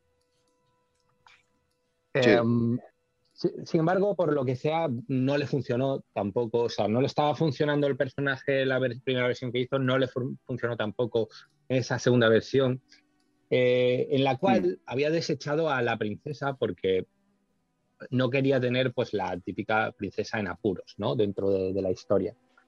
Y me parece Sí. muy interesante que él llegó a una conclusión que ya os digo, me parece sorprendente y a la vez lógica, que es la de decir, oye, y si en vez de tener un solo personaje principal, tengo dos, y en vez de tener un, un Luke Skywalker, tengo a dos Skywalker, uno que sea Claro. un personaje masculino y otro que sea un personaje femenino. Y en, Mm. en más, es más, los hago gemelos. De hecho, eh, si no me equivoco, la referencia, los dos soles que vemos en Tatooine, al Mm. final es, es una simbología de, de- de ese hecho. El, personaje principal es, eh, son dos gemelos, La igual que sí. soles gemelos que ves en, en Tatooine, ¿no? Me pareció muy interesante. Después, Mm. bueno, eh, es verdad que el personaje de, de Leia no, no llega al mismo nivel de, de protagonismo que... Sí, pero a mí me gusta más Leia que incluso, que incluso mm, sí, Yo pero, prefiero a Leia que Luke, pero porque yo siempre he sido muy, o sea, nunca he sido gran fan de Luke. O sea, tú me dices de, de Leia, o sea, te, te elijo cualquier personaje si me pones Leia, Luke, Han, que te elijo Leia y Han antes que Luke. O sea, yo soy así, o sea, Luke a mí nunca ha llegado a, a A mí, impactarme. a mí tampoco, en realidad. ¿eh? o sea, me- yo me refiero a nivel, a nivel de historia, digamos, que es el que tiene la Claro. relación directa con Vader, etcétera. Pero, Claro. pero la idea detrás de Lucas en ese sentido, y además teniendo en cuenta que es una película de, de 1977, que tampoco es la, es la misma realidad que tenemos hoy en día a nivel social, me parece que, es, que fue algo muy interesante y que él buscó su manera entre, de alguna forma, Mm. de decir, oye, pues vamos a ver si así funciona. No vamos a poner ni a un personaje masculino y Si lo comparas, sino eh, eh, lo acabo de pensar ahora sobre lo que acabas de decir, ¿no? Eh, lo acabo de pensar y es. Y no, no sé, creo que no. Bueno, igual sí, pero yo no me había dado cuenta de que es un símil el de Luke Leia con Omega Boba. O sea, son ambos hermanos, gemelos, ¿sabes? No sé si. O sea, Esto, es lo que dije también antes. Star Wars es cíclico. Star Sí, sí, Wars sí, sí. está continuamente eh, recuperando ciertas ideas muy básicas y muy filosóficas o simbólicas y te las, te las va a seguir metiendo. Y vamos a ver series de aquí a 4 o 5 años o 10 película, serie, lo que sea, y va a seguir tirando de este tipo de ideas, también por lo que ha dicho antes eh, pero en su discurso, porque al fin y al cabo este es también un poco el mensaje que, que hay detrás de, todo, de toda la saga y, el mensaje casi filosófico que quieren dar, o ideológico, no me gusta llamarlo ideológico, pues parece que al final es una cuestión de política, pero no, más bien a nivel como ideología, como idea. Y Sociológico, sí, me parece muy interesante. Sí, además que fijaos que lo, que estabas hablando a veces es súper interesante lo que, lo que has dicho. Eh, cuando hablabas de, cómo era lo que quería hacer Lucas y al final lo que hizo, yo creo que también tiene un significado. ¿no? Imaginaos principios de los 70, finales de los 60, que yo creo que es cuando George Lucas empieza a montar en su cabeza la historia de Star Wars. Ese espagueti western galáctico que tenía montado en su cabeza, decidió escribirlo e intentar venderlo a diferentes productoras. Eh, intentar pensar cómo en aquellos momentos donde llevamos muy poco, muy poco tiempo, por ejemplo, la mujer con el sufragio universal, pudiendo votar, ¿cómo podían tener un Flash Gordon? Porque lo que quería hacer es un Flash Gordon, pero con una heroína en vez de con un héroe, con un personaje femenino que fuese, que fuese quien comandase y quien llevase todo el peso de, la saga. Es muy difícil convencer a productores eh, que se mueven en un mundo, sobre todo en aquel, en momento. Fijaos ahora que sigue siendo igual, pues imaginaos en, la antigüedad, ¿no? Hace, hace pues 80 años eh, o 70 años. Yo creo que sería muy, muy difícil el poder hacerlo. Y creo que al final tomó la decisión correcta y muy acertada, porque al final engañó. engañó. E incluso si nos podemos parar a pensar por qué Lucas vende su plataforma, ya no solamente de, enriquecimiento, sino su, su niño, ¿por qué, por qué vende su, su hijo a, un, a alguien como Disney? Tener en cuenta que Disney ha sido la única productora, la única, la única productora que siempre ha, mantenido en las alturas a personajes femeninos. Disney ha dado siempre el protagonismo a personajes femeninos. Disney ha sido una de las grandes productoras criticadas por, el cine. Porque decían, o ellos decían por lo menos que se hacían películas infantiles para niños, perdonadme, y una mierda. No hay ni una película de Disney que vaya dirigida al público infantil, ninguna. Ninguna, porque todas tienen un significado interior brutal. Pero eso no significa que no vaya para el infantil, yo creo, ¿eh? No, no, infantil. Porque es para... Blancanieves es infantil. Eh, mírate tú la primera peli de Walt Disney, que es Blancanieves. El jorobado, el jorobado de Notre Dame es infantil. Pero, Jero, el hecho de que tú des el hecho de que tú des un mensaje justamente al público infantil. También tenlo en cuenta. para mí no, me parece que no tenga que. Sí, pero no, Roger, yo creo que un don. Yo creo que un don que tiene Disney es el de sus pelis, por mucho que sean infantiles, son aptas, te lo voy yo lo voy a decir. Una peli Disney, aunque sea animada, no es infantil. O sea, es apta para el público infantil y para el público infantil es infantil, pero para el público adulto tiene otro mensaje. Es decir, eh, las pelis Disney para mí, vi el otro día un vídeo muy bueno en, en TikTok que era un, tío, por ejemplo, cogió una escena random de Disney y, se veía la dualidad, es decir, que por mucho que fuera la misma peli, había un mensaje dirigido para la audiencia infantil y otra para la adulta. Mm. Y eso hacía que lo entendieran las dos edades y estuviera dirigido para todo el público. Es decir, tú te miras Coco, Soul, eh, Inside Out, esas pelis, para un niño también puede ser muy entretenida, por mucho que no acabe de pillar el contexto, pero para un adulto puede parecer una película inteligente y lo pilla y es una peli que te hace reflexionar. Eso es lo que, Lo que comparto también con Jero. Estoy de acuerdo, sí, sí, eso no digo que no, evidentemente. Eh, se llama In and Out, ¿no? La película Inside, de, las emociones. Inside, Out. Inside Out, perdón. Eso es una película que es para adultos de manera bestial. Sí, es, así. y sin embargo, la de un niño, pero los dibujos en colorido, ¿sabes? Coco, Coco es muy colorida, pero la ves de adulto y lloras como una magdalena de todo el mensaje que contiene claro, yo aquí hago una, división, y esto también lo, he hablado de este tema algunas veces eh, refiriéndome a Star Wars, eh, una división entre algo que es para niños y algo que es para todos los públicos, es decir, algo que es exclusivo o que sea exclusivo para niños y algo que también los niños puedan, eh, puedan disfrutar, ¿no? Y que sea para todos. Star Wars cumple un poco esa función.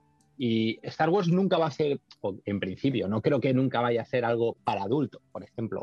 Es decir, que sea material que vaya a excluir a los niños. Pero tampoco va a ser nunca eh, algo, y en eso estoy de acuerdo también con lo que habéis dicho de Disney, no va a ser nunca algo que vaya a excluir a los adultos. Al final es un producto que mm. tiene lecturas diferentes para, para, para, todos. Y por eso Star Wars no lo disfrutas solo cuando tienes 10 eh, o 15 años. Lo disfrutas cuando tienes 8, cuando tienes 5, cuando tienes 15 y cuando tienes eh, 50 y muchos también. O 70, 80, sí, sí. Bueno, pues todos estos que lo vieron, el del 70, imagínate. Ya ves. sí, totalmente de acuerdo contigo, David. Yo, mira, yo siempre que hablo de, Disney, eh, yo siempre pongo una misma escena. La escena del jorobado de Notre Dame, donde está el, obispo, el cura, eh, está con la chimenea hablando, bueno, está él haciendo su, alegato y sale en el fuego incluso la figura de la mujer con las curvas. O sea, eso es una figura brutal de lujuria, casi pornográfica de, vamos, es atroz. Y eso lo ve un niño y no entiende el significado ni el contexto.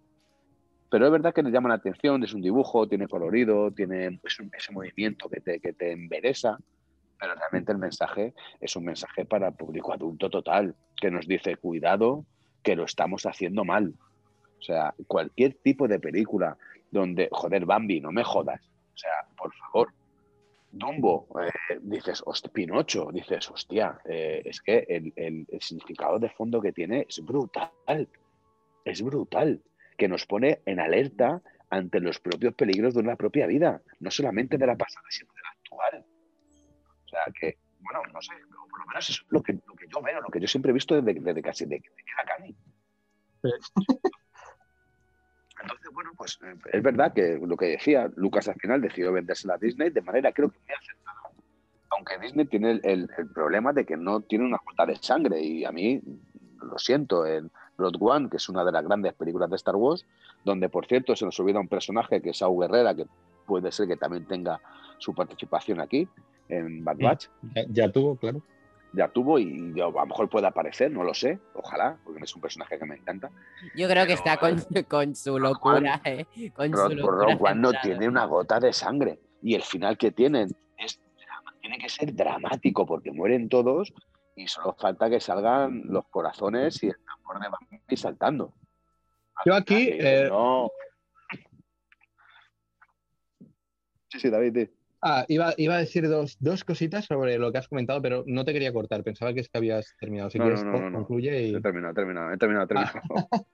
iba a decir dos cosas. La primera, también ah, hablando de, lo que estaba diciendo antes, que había preparado esos vídeos, hablando de cómo se hizo todo el tema de Star Wars, etcétera. Muy interesante, eh, por cierto, sí, una, eh, pues mira, uno de, de las cosas que descubrí que yo no lo sabía era una entrevista en la que Lucas hablaba precisamente de que, claro, al principio nadie le quería comprar la, eh, película, o sea, mm. esta idea, porque, bueno, pues pensaban que no iba a tener éxito, etcétera. Y en una de las entrevistas él dijo que eh, eh, para él había sido una pena que Walt Disney ya no estuviera. No la compañía, sino el propio Walt Disney, porque él decía, si yo le hubiera presentado este proyecto a Walt Disney, habría dicho adelante, porque Walt Disney le gustaba el, el riesgo en ese sentido y habría sido una historia que, habría adaptado sin problema. De hecho, em, yo creo que el principal motivo por el que al final decidió vender la compañía a Disney es porque él confiaba y pensaba que era realmente la mejor idea en ese sentido, que era el que mejor, la compañía que mejor iba a saber entender lo que él quería hacer. Yo aquí sí tengo una opinión muy, muy, em, muy marcada o muy concreta respecto a cosas que creo que no funcionaron eh, en un principio con, esta venta. Y para mí eso siempre ha tenido un nombre. no me quiero tampoco poner aquí muy dramático. Eh, creo que, aquí el gran problema es em, que, bueno, pues que Bob Iger, el que por entonces era el, presidente de Disney, pues rompió la confianza que tenía eh, mm. que tenía George en él. De hecho, aquí mm. yo no sé si esto va a ser una opinión un poco impopular. Yo siempre he hecho una defensa hasta cierto punto al menos, porque tampoco creo que, nada, las mm. cosas son nunca ni blanco ni negro. Siempre he hecho una defensa de Kathleen Kennedy como la persona que ha estado un poco en medio de todo esto sin, sin poder realmente decir ni una cosa ni otra, porque tenía que responder a un jefe y a una, serie de inversores dentro de Disney y ha sido la que realmente ha intentado llevar las cosas hacia Lucasfilm. De hecho, Rogue One, la diferencia que tiene respecto a la trilogía secuela es que es una película que hizo Lucasfilm. que no Sí. tiene inversión de inversores de Disney. Es una película que diseñaron dentro de Lucasfilm. Y creo que la diferencia es, es amplia, igual Por que... eso es tan buena. Es de los mejor hecho en, en- Sí, Star sí. Wars. en Y no solo eso, era. es que de la nueva era de, de la live action, action que hemos tenido. Las que realmente Lucasfilm ha tomado el control, porque Disney yo creo que ha aprendido la lección y ha dicho Sí, sí. meter ciertas decisiones que nosotros queremos. La trilogía secuela nos ha dado muchos problemas y ellos han aprendido, sí. no, Y han, han perdido mucho dinero. claro, han dejadle aprendido a- la lección. Yo, yo siempre lo digo esto, tienen ahora mismo en Hasbro tienen lamentablemente dos almacenes llenos de, de figuras de Róstico, de, de, de Finn eh, con el traje imperial y de Fasma, de, o sea, no las vendieron. o sea, esas figuras nunca se vendieron y se, se hicieron a montones. Pero claro, Sí, sí. no supieron sacarle el rédito, la gente no quiso comprar figuras de eso. Disney di- ahí vio las orejas al lobo y dijo, no, no, a nivel creativo, esto hay que dejárselo a Lucasfilm. Y es lo que estamos viendo ahora con The Mandalorian, que es sí. eh, Mandalorian al final ha sido ahí un... Es que David, tú, tú para, párate a pensar que con el personaje de Grogu han rentabilizado todas las pérdidas que tuvieron con las, Todo, todo. con las secuelas. Todo, todo. Y, Solamente y- teniendo, teniendo oculto, fíjate en la cantidad de dinero que, que incluso podían haber perdido sin haber sacado en Navidad, después del estreno de Mandalorian, lo que es el Grogu en Navidad, que no lo sacaron. No lo sacaron. Y, y- y no solo eso, eh, te digo más, el miedo que tenían y que siguen teniendo muchas de las compañías como Hasbro a Ah, sacar cosas porque todavía no confían en que vuelva a ocurrir algo como Sí, lo sí. que ocurrió con el episodio 8. que Es que esto es una realidad, tienen los almacenes llenos de figuras del episodio 8. sí, sí, sí, sí. Y, y Star Wars siempre ha sido venta de, de juguetes y de figuras y de coleccionismo, etcétera. Sí, sí, sí. Ha sido, es, es el mayor, la mayor franquicia de venta de merchandising Sí. Que, existe, Pero a mí que, ya- ha existido en los últimos años. Pues sí, pues sí. Mm. Pero bueno, eso, como, como colofón a esto, simplemente siempre me ha dado un poco de pena. ¿eh? Siempre intentamos como buscar ángeles y demonios en todo esto, ¿no? Eh, que siempre algo que a mí me resulta más curioso, incluso yo siendo un amante absoluto de Filoni y lo que ha hecho. Lo veo, aún así, eh, esto es al final es un producto de mucha gente. Lucasfilm trabaja muchísima gente en muchos de- eh, departamentos, incluso los guiones los revisa muchísima gente. Y, y creo que, por ejemplo, con Kathleen Kennedy siempre se le ha dado, eh, se le ha puesto como el demonio en muchas ocasiones, sobre todo por muchos fans, eh, por cuestiones que ni siquiera venían un poco al cuento, que mezclaban incluso Gracias a ella, y- Filoni existe hoy por hoy en el universo de Star Wars. ¿eh? Pues sí, decirlo, ¿eh? exacto. Y no digo que no haya cometido errores, porque los habrá Sí, cometido. sí, claro, como los ha cometido y muchos, y muy grandes, ¿eh? Muy. Y también ha cometido los aciertos, eh, o sea, ha tenido Mm. muchos aciertos, igual que se le valoran los errores, creo que habría que valorarle los aciertos. Como O también contratar a John Favreau. Creo que eso también fue Sí. otra cosa. eh, pero muchísimas otras decisiones, igual que algunas han sido erróneas y no han funcionado, también Mm. por culpa, en ese sentido sí que ha hecho un poco la culpa a que Disney pues también impuso una serie de cosas que le dijeron esto tiene que ser así, así, así, y no funcionó. Pero bueno, yo creo que ahora estamos en un momento bastante ilusionante en este sentido. Y prueba de ello es pues productos como Bad Batch, como The Mandalorian y como lo que más o menos se, se viene en breve. Hmm.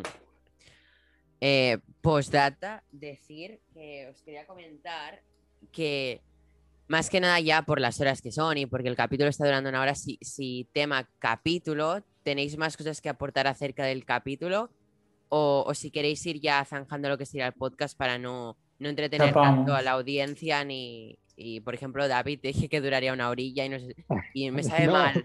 No, sí, soy yo el primero que, que me estoy O sea, alargando. corroboramos mi teoría que, de que realmente hablamos 20 minutos máximo del capítulo, ¿no? Pero ¿sabes decir. qué pasa? Que, que el podcast es de Star Wars, así que hablemos de Star Wars. No, no, pues si yo soy el primero que cuanto menos hablemos de Bad Batch mejor, no te rayes, y yo Sí. contento. Bueno, yo si queréis Me puedo me comentar van a una echar, última David, me van a cosa de echar. Star Wars. Adelante. Que te van a echar. No, perdón. Ni, eh, dicho al Star final Wars. me va a echar. No te voy a echar, Roger. ¿Cómo te voy a echar? Ni David, perdona. No, eh, una última cosa del capítulo que también por, por, eh, mi profesión, pues bueno, eh, me ha gustado que siempre hablo un poquito de la música y eso. Ha sido muy significativo el cambio del estilo musical que ha habido cuando hemos visto por primera vez esa ya similitud con, el imperio, eh, ¿no? En esta base imperial que investigan en Daro, si no me equivoco, se llama el planeta. Mm.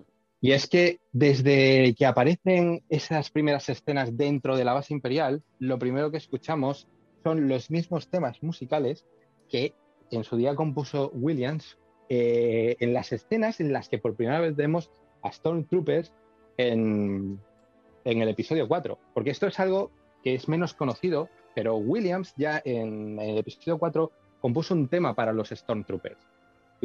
que una especie de tema para los Stormtroopers y también para, para, para el Imperio, aparte de la, digamos que para esa película hizo dos. Hizo ese primer tema que aparece ahí y después uno siempre que aparecen los destructores, que son simplemente un acorde desarrollado. Em, y es muy interesante porque en todo momento, en todas estas escenas, eh, Kevin Kinner, que es el compositor de la banda sonora, ha traído em, los temas de, de, ese comienzo del episodio 4 en la Tantif, que es la primera vez que vemos a los Stormtroopers, y los temas que escuchamos también en los corredores de la Estrella de la Muerte en el episodio 4. Con esto termino. Ahora me da curiosidad, ¿eres músico, David? Sí, sí, ah, profesional. Me, dedico a eso. Vale, vale, vale. Ya cuando has dicho de profesional le digo, vale, pues aquí tienes a dos, dos, no hablo por mí, hablo justamente por ellos dos, que son los que siempre se fijan. Yo lo he dicho siempre, yo no me doy cuenta, yo me doy cuenta solo cuando digo, uy, falla algo, y luego me dicen, es que la música era un, un truño, básicamente. Una cosa, por, curiosidad que siempre he tenido, ¿de qué instrumento?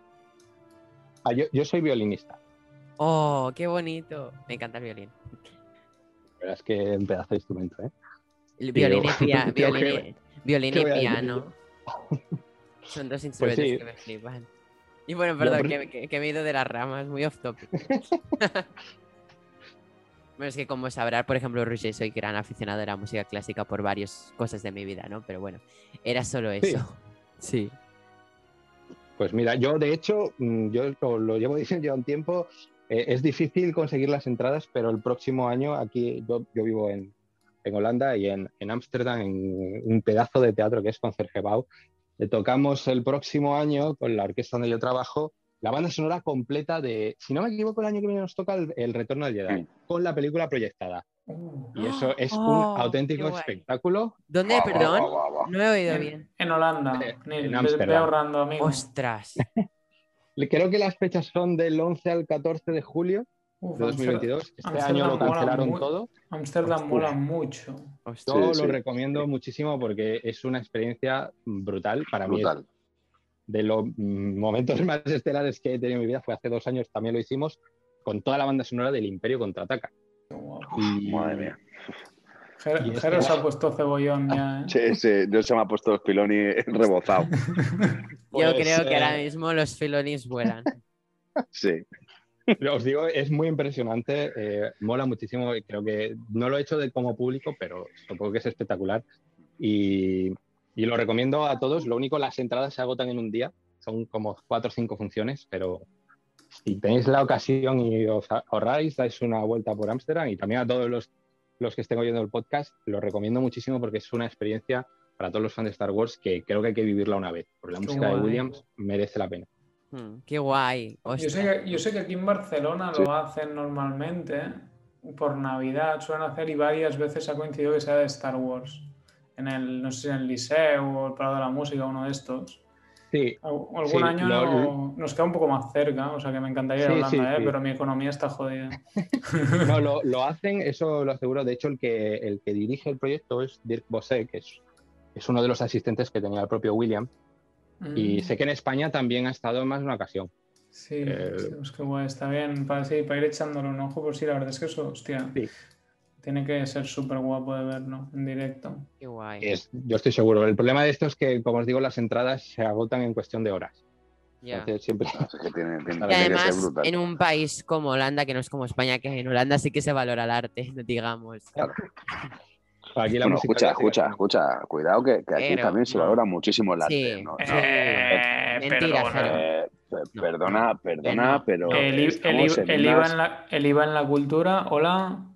Los Pero. Bueno, en eh, España sí, el arte está infravalorado. O sea, eh, no, España es fútbol. O sea, no. Me parece bien, pero, pero escucha, España tiene muchísimo arte. Tiene arte, pero, arte. pero no Pero se no se valora. valora, claro. Es el No, problema. No, no, no, no, no, no, no, no, no es que Pero- no se valore. Es Creo que ese es otro- está en eso- manos eso- de empresas privadas. No, No, no, no, no, no, pero, no. pero vamos a diferenciar. Pero porque el gobierno no quiere subvencionar nada artístico, Jero. Está en manos privadas porque el gobierno no quiere subvencionar nada, casi nada Pero artístico. si somos un, perdón, si somos un puto país que solo puede vender sol, hostias, no, no, no, es que no, ¿qué- ¿qué vamos a vender? Si solo podemos vender sol, si la gente, la gran mayoría de la gente prefiere irse, y con perdón que respeto mucho a Alicante, a Alicante antes que irse al, al centro de Madrid, al centro de Barcelona, al centro de León, al centro de Bilbao, a- al ver una, a Burgos, a ver a arte, pero arte, escucha, Pues, que somos uno de, las de los mayores países con más arte del mundo. Sí, pero que no se valora, ese es el problema. Eso es lo que no se estamos valore. diciendo. que está en manos de empresas privadas o de la iglesia, que es peor todavía, Que- que no- donde se Bueno. quiere sacar un rendimiento O económico. sea, eh, cerremos, cerremos podcast y hablamos de eso sí. porque se nos bueno, está yendo eso- solamente Eso- decirlo de la música, decirlo, decirlo, decirlo de la música. Yo, ellos saben que en el capítulo 2, 3 y 4 me quejé muchísimo donde no había contenido musical dentro de los episodios. Y es que era ver un episodio plano, aburrido. Eh, mucho de, de la culpa que yo le he hecho de esos episodios es que no tenían música. Esa música que te hace eh, viajar a ese universo llamado Star Wars. Y luego parece ser que cuando ya me quejé yo en el el 4, a partir de 15 empezaron a meter música, que dije, coño, me han escuchado los de Disney. Menos, menos mal que Filoni escucha el podcast, eh, tío. Menos mal. No, no, escucha, yo sé, yo sé, yo sé porque el otro día aparte me escribió la secretaria, me dio muchas gracias porque le dijimos que queríamos que siguiera. Le, le va, a- le va a gustar lo del Filonia hoy. Sí. Irá rápido a la oficina de arriba a ver a Filoni. Venga, Yo chicos. soy un enamorado de la música, me da igual de qué tipo que sea. Si ves mi, yo tengo un iPhone y en el, dentro del Apple Music puedo tener música clásica, como puedo tener a Extremo, como puedo tener el System of Down o como puedo tener la Rocío Jurado. O a Tote Imagínate King. que- o a Tote King también, como yo también lo tenía. Imagínate que gran variedad de música escucho, me encanta todo, Bueno, aquí un gran seguidor de, de Tote y de Sistema. así Y que- yo también, yo de Tote, Tote Como es loco. un tío muy grande, muy grande. Además, yo soy sevillano, imagínate. joder, qué directos he visto de Tote, tío. De los, de los que más he disfrutado de hip hop, joder. Qué tío. Vamos a ir cerrando el podcast. No, Sí. David va a decir, menuda gente más aburrida. Podemos, podemos cojones". traer No, no, un día, Daniel. Esto ya es conversación de, de amigos aquí, echando. Sí. echando Esa, la- era, esa era la idea principal del podcast, charla entre supuesto. amigos, esa es la, nuestra idea. Eh, bueno, más que nada, para ir a ir zanjando el podcast, vamos a ir despidiendo. Por ejemplo, Jero, si quieres comenzar tú despidiendo el podcast, con, no sé, concluyendo. Estás silenciado, por si estás hablando. No se te puede escuchar. A ver, ahora, pues he silenciado solo, me habéis silenciado, cabrones. me habéis silenciado, me voy a mosquear como uno, yo no sé, pero bueno.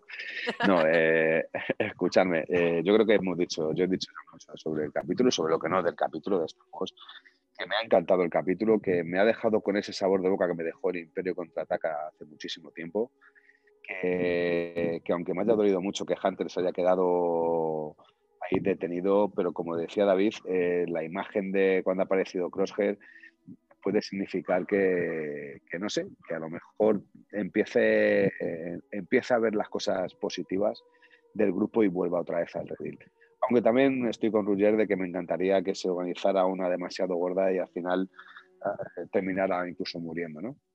Pero bueno, Pero si te he dicho yo siempre que quiero que muera Crosshair y siempre estoy en contra de que muera. es que, es que, es que una- mi corazón me pide que muera de manera heroica, pero también digo, joder, van a ser como Darth Maul, van a, a uno de los malos que son potenciales.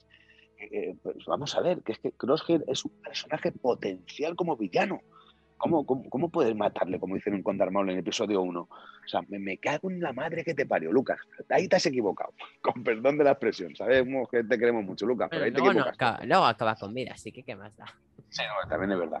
Pero aún así, que bueno, es un capítulo que me ha encantado. Como decía David, eh, la música ha sido brutal.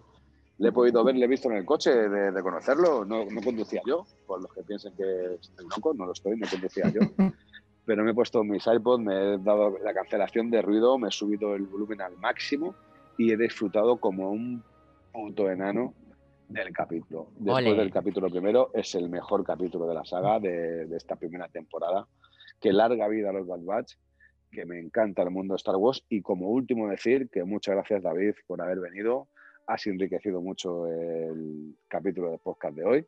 Un placer haberte tenido aquí y que ojalá vengas todas las veces que quieras y puedas. Y nada más, que Ruger, que te quiero, que ya lo sabes, cacho cabrón. Y Neil, que para mí eres mi puto jefe y eres el mejor de los mejores. Muchas gracias a todos los que nos escuchan. Y José, que se ha tenido que ir también, mensaje muy grande para él. Julen, Raquel, bueno, pues todos los que pertenecen a este podcast, que, que sabéis que soy mi familia ya, que os quiero con locura y que larga vida a Star Wars, larga vida a Bad Batch, porque este es el camino. Muchas gracias, Jero. Y Roger, por ejemplo. Eh, espera, seguro que Roger se piensa que está hablando y le estamos escuchando también. Ese de los, ese de los micros. Roger, también te silencia a ti, jodete.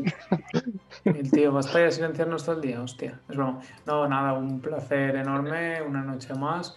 Gracias, David. La verdad que realmente tu, tu, tu- este, bueno, estar aquí, tu aparición hoy ha sido muy enriquecedora. eh, un placer. Obviamente, como ha dicho Jero, siempre que quieras y te apetezca, súper bienvenido, al menos por mi parte. Y nada, decir que estoy de acuerdo en que con este capítulo el Filoni se nos ha puesto.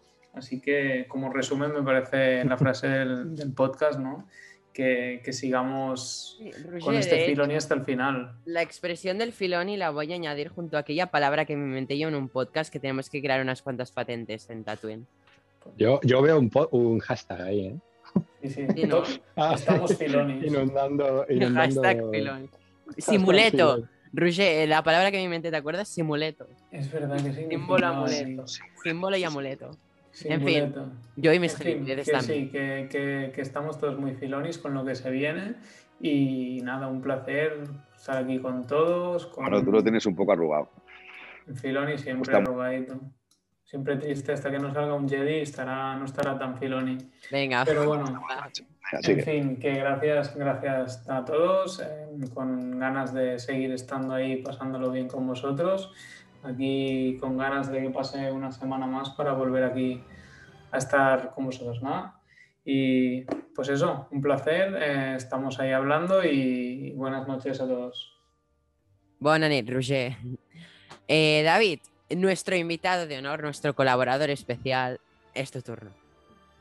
Pues bueno, en primer lugar, para cerrar un poquito, ya que hemos estado hablando del capítulo, aunque brevemente, de Bad Batch, pues lo, que ya he comentado a lo largo de, este podcast, que creo que es un capítulo que puede marcar un punto de inflexión, porque puede ser el capítulo que realmente nos muestra cuál es el motivo eh, por el cual han hecho esta serie, y eso me ha parecido algo eh, muy ilusionante y veremos a ver los próximos dos capítulos, porque creo que serán brutales. Y dicho eso, por supuesto, eh, agradeceros enormemente que me hayáis invitado hoy aquí. Me ha hecho mucha ilusión estar con vosotros. Es la primera vez además que estaba en un podcast. Eh, agradecerlo individualmente, tanto a, a Roger como a Jero, como a ti, Neil. Eh, me lo he pasado muy bien con vosotros. Además, se nota que tenéis una química y que hay muy buen, muy buen rollo, que es al final lo que queremos todos los fans cuando hacemos este tipo o cuando escuchamos este tipo de podcasts o directos o lo que sea del estilo. Y nada, ha sido un absoluto placer. Espero volver en algún momento y, por supuesto, seguir comentando cosas de, esta pasión que tenemos, que es Star Wars. Muchas gracias, David, por haberte pasado aquí. Sobre todo, muchas gracias por haber aceptado la invitación. De verdad me parecía imposible que, quisieras participar teniendo un canal de tu calibre. De verdad, a veces quien más grande es, más amable y, y, y va en serio, ¿eh? Lo digo porque, No, pero porque a veces es muy difícil contactar con X personas y a veces te piensas que alguien es muy difícil y ha sido el más amable de todos, te lo juro. pues, a ver, yo para empezar no considero mi canal para nada, nada grande y de hecho aprovecho también para, para invitaros a vosotros. Ya, ya os eh, contactaré para que también vengáis a alguna de las cantinas que hacemos, alguna de las cantinas de Hot y pues que echéis un ratito con, con nosotros también. Hmm.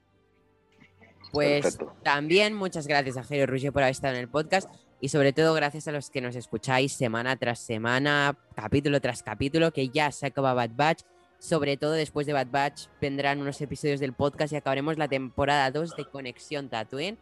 Eh, ya queda poquito y pues nada más que decir, dejo un poquito de música de Bad Batch para, para despedir felizmente este capítulo. Bueno, You'll climb Force 99.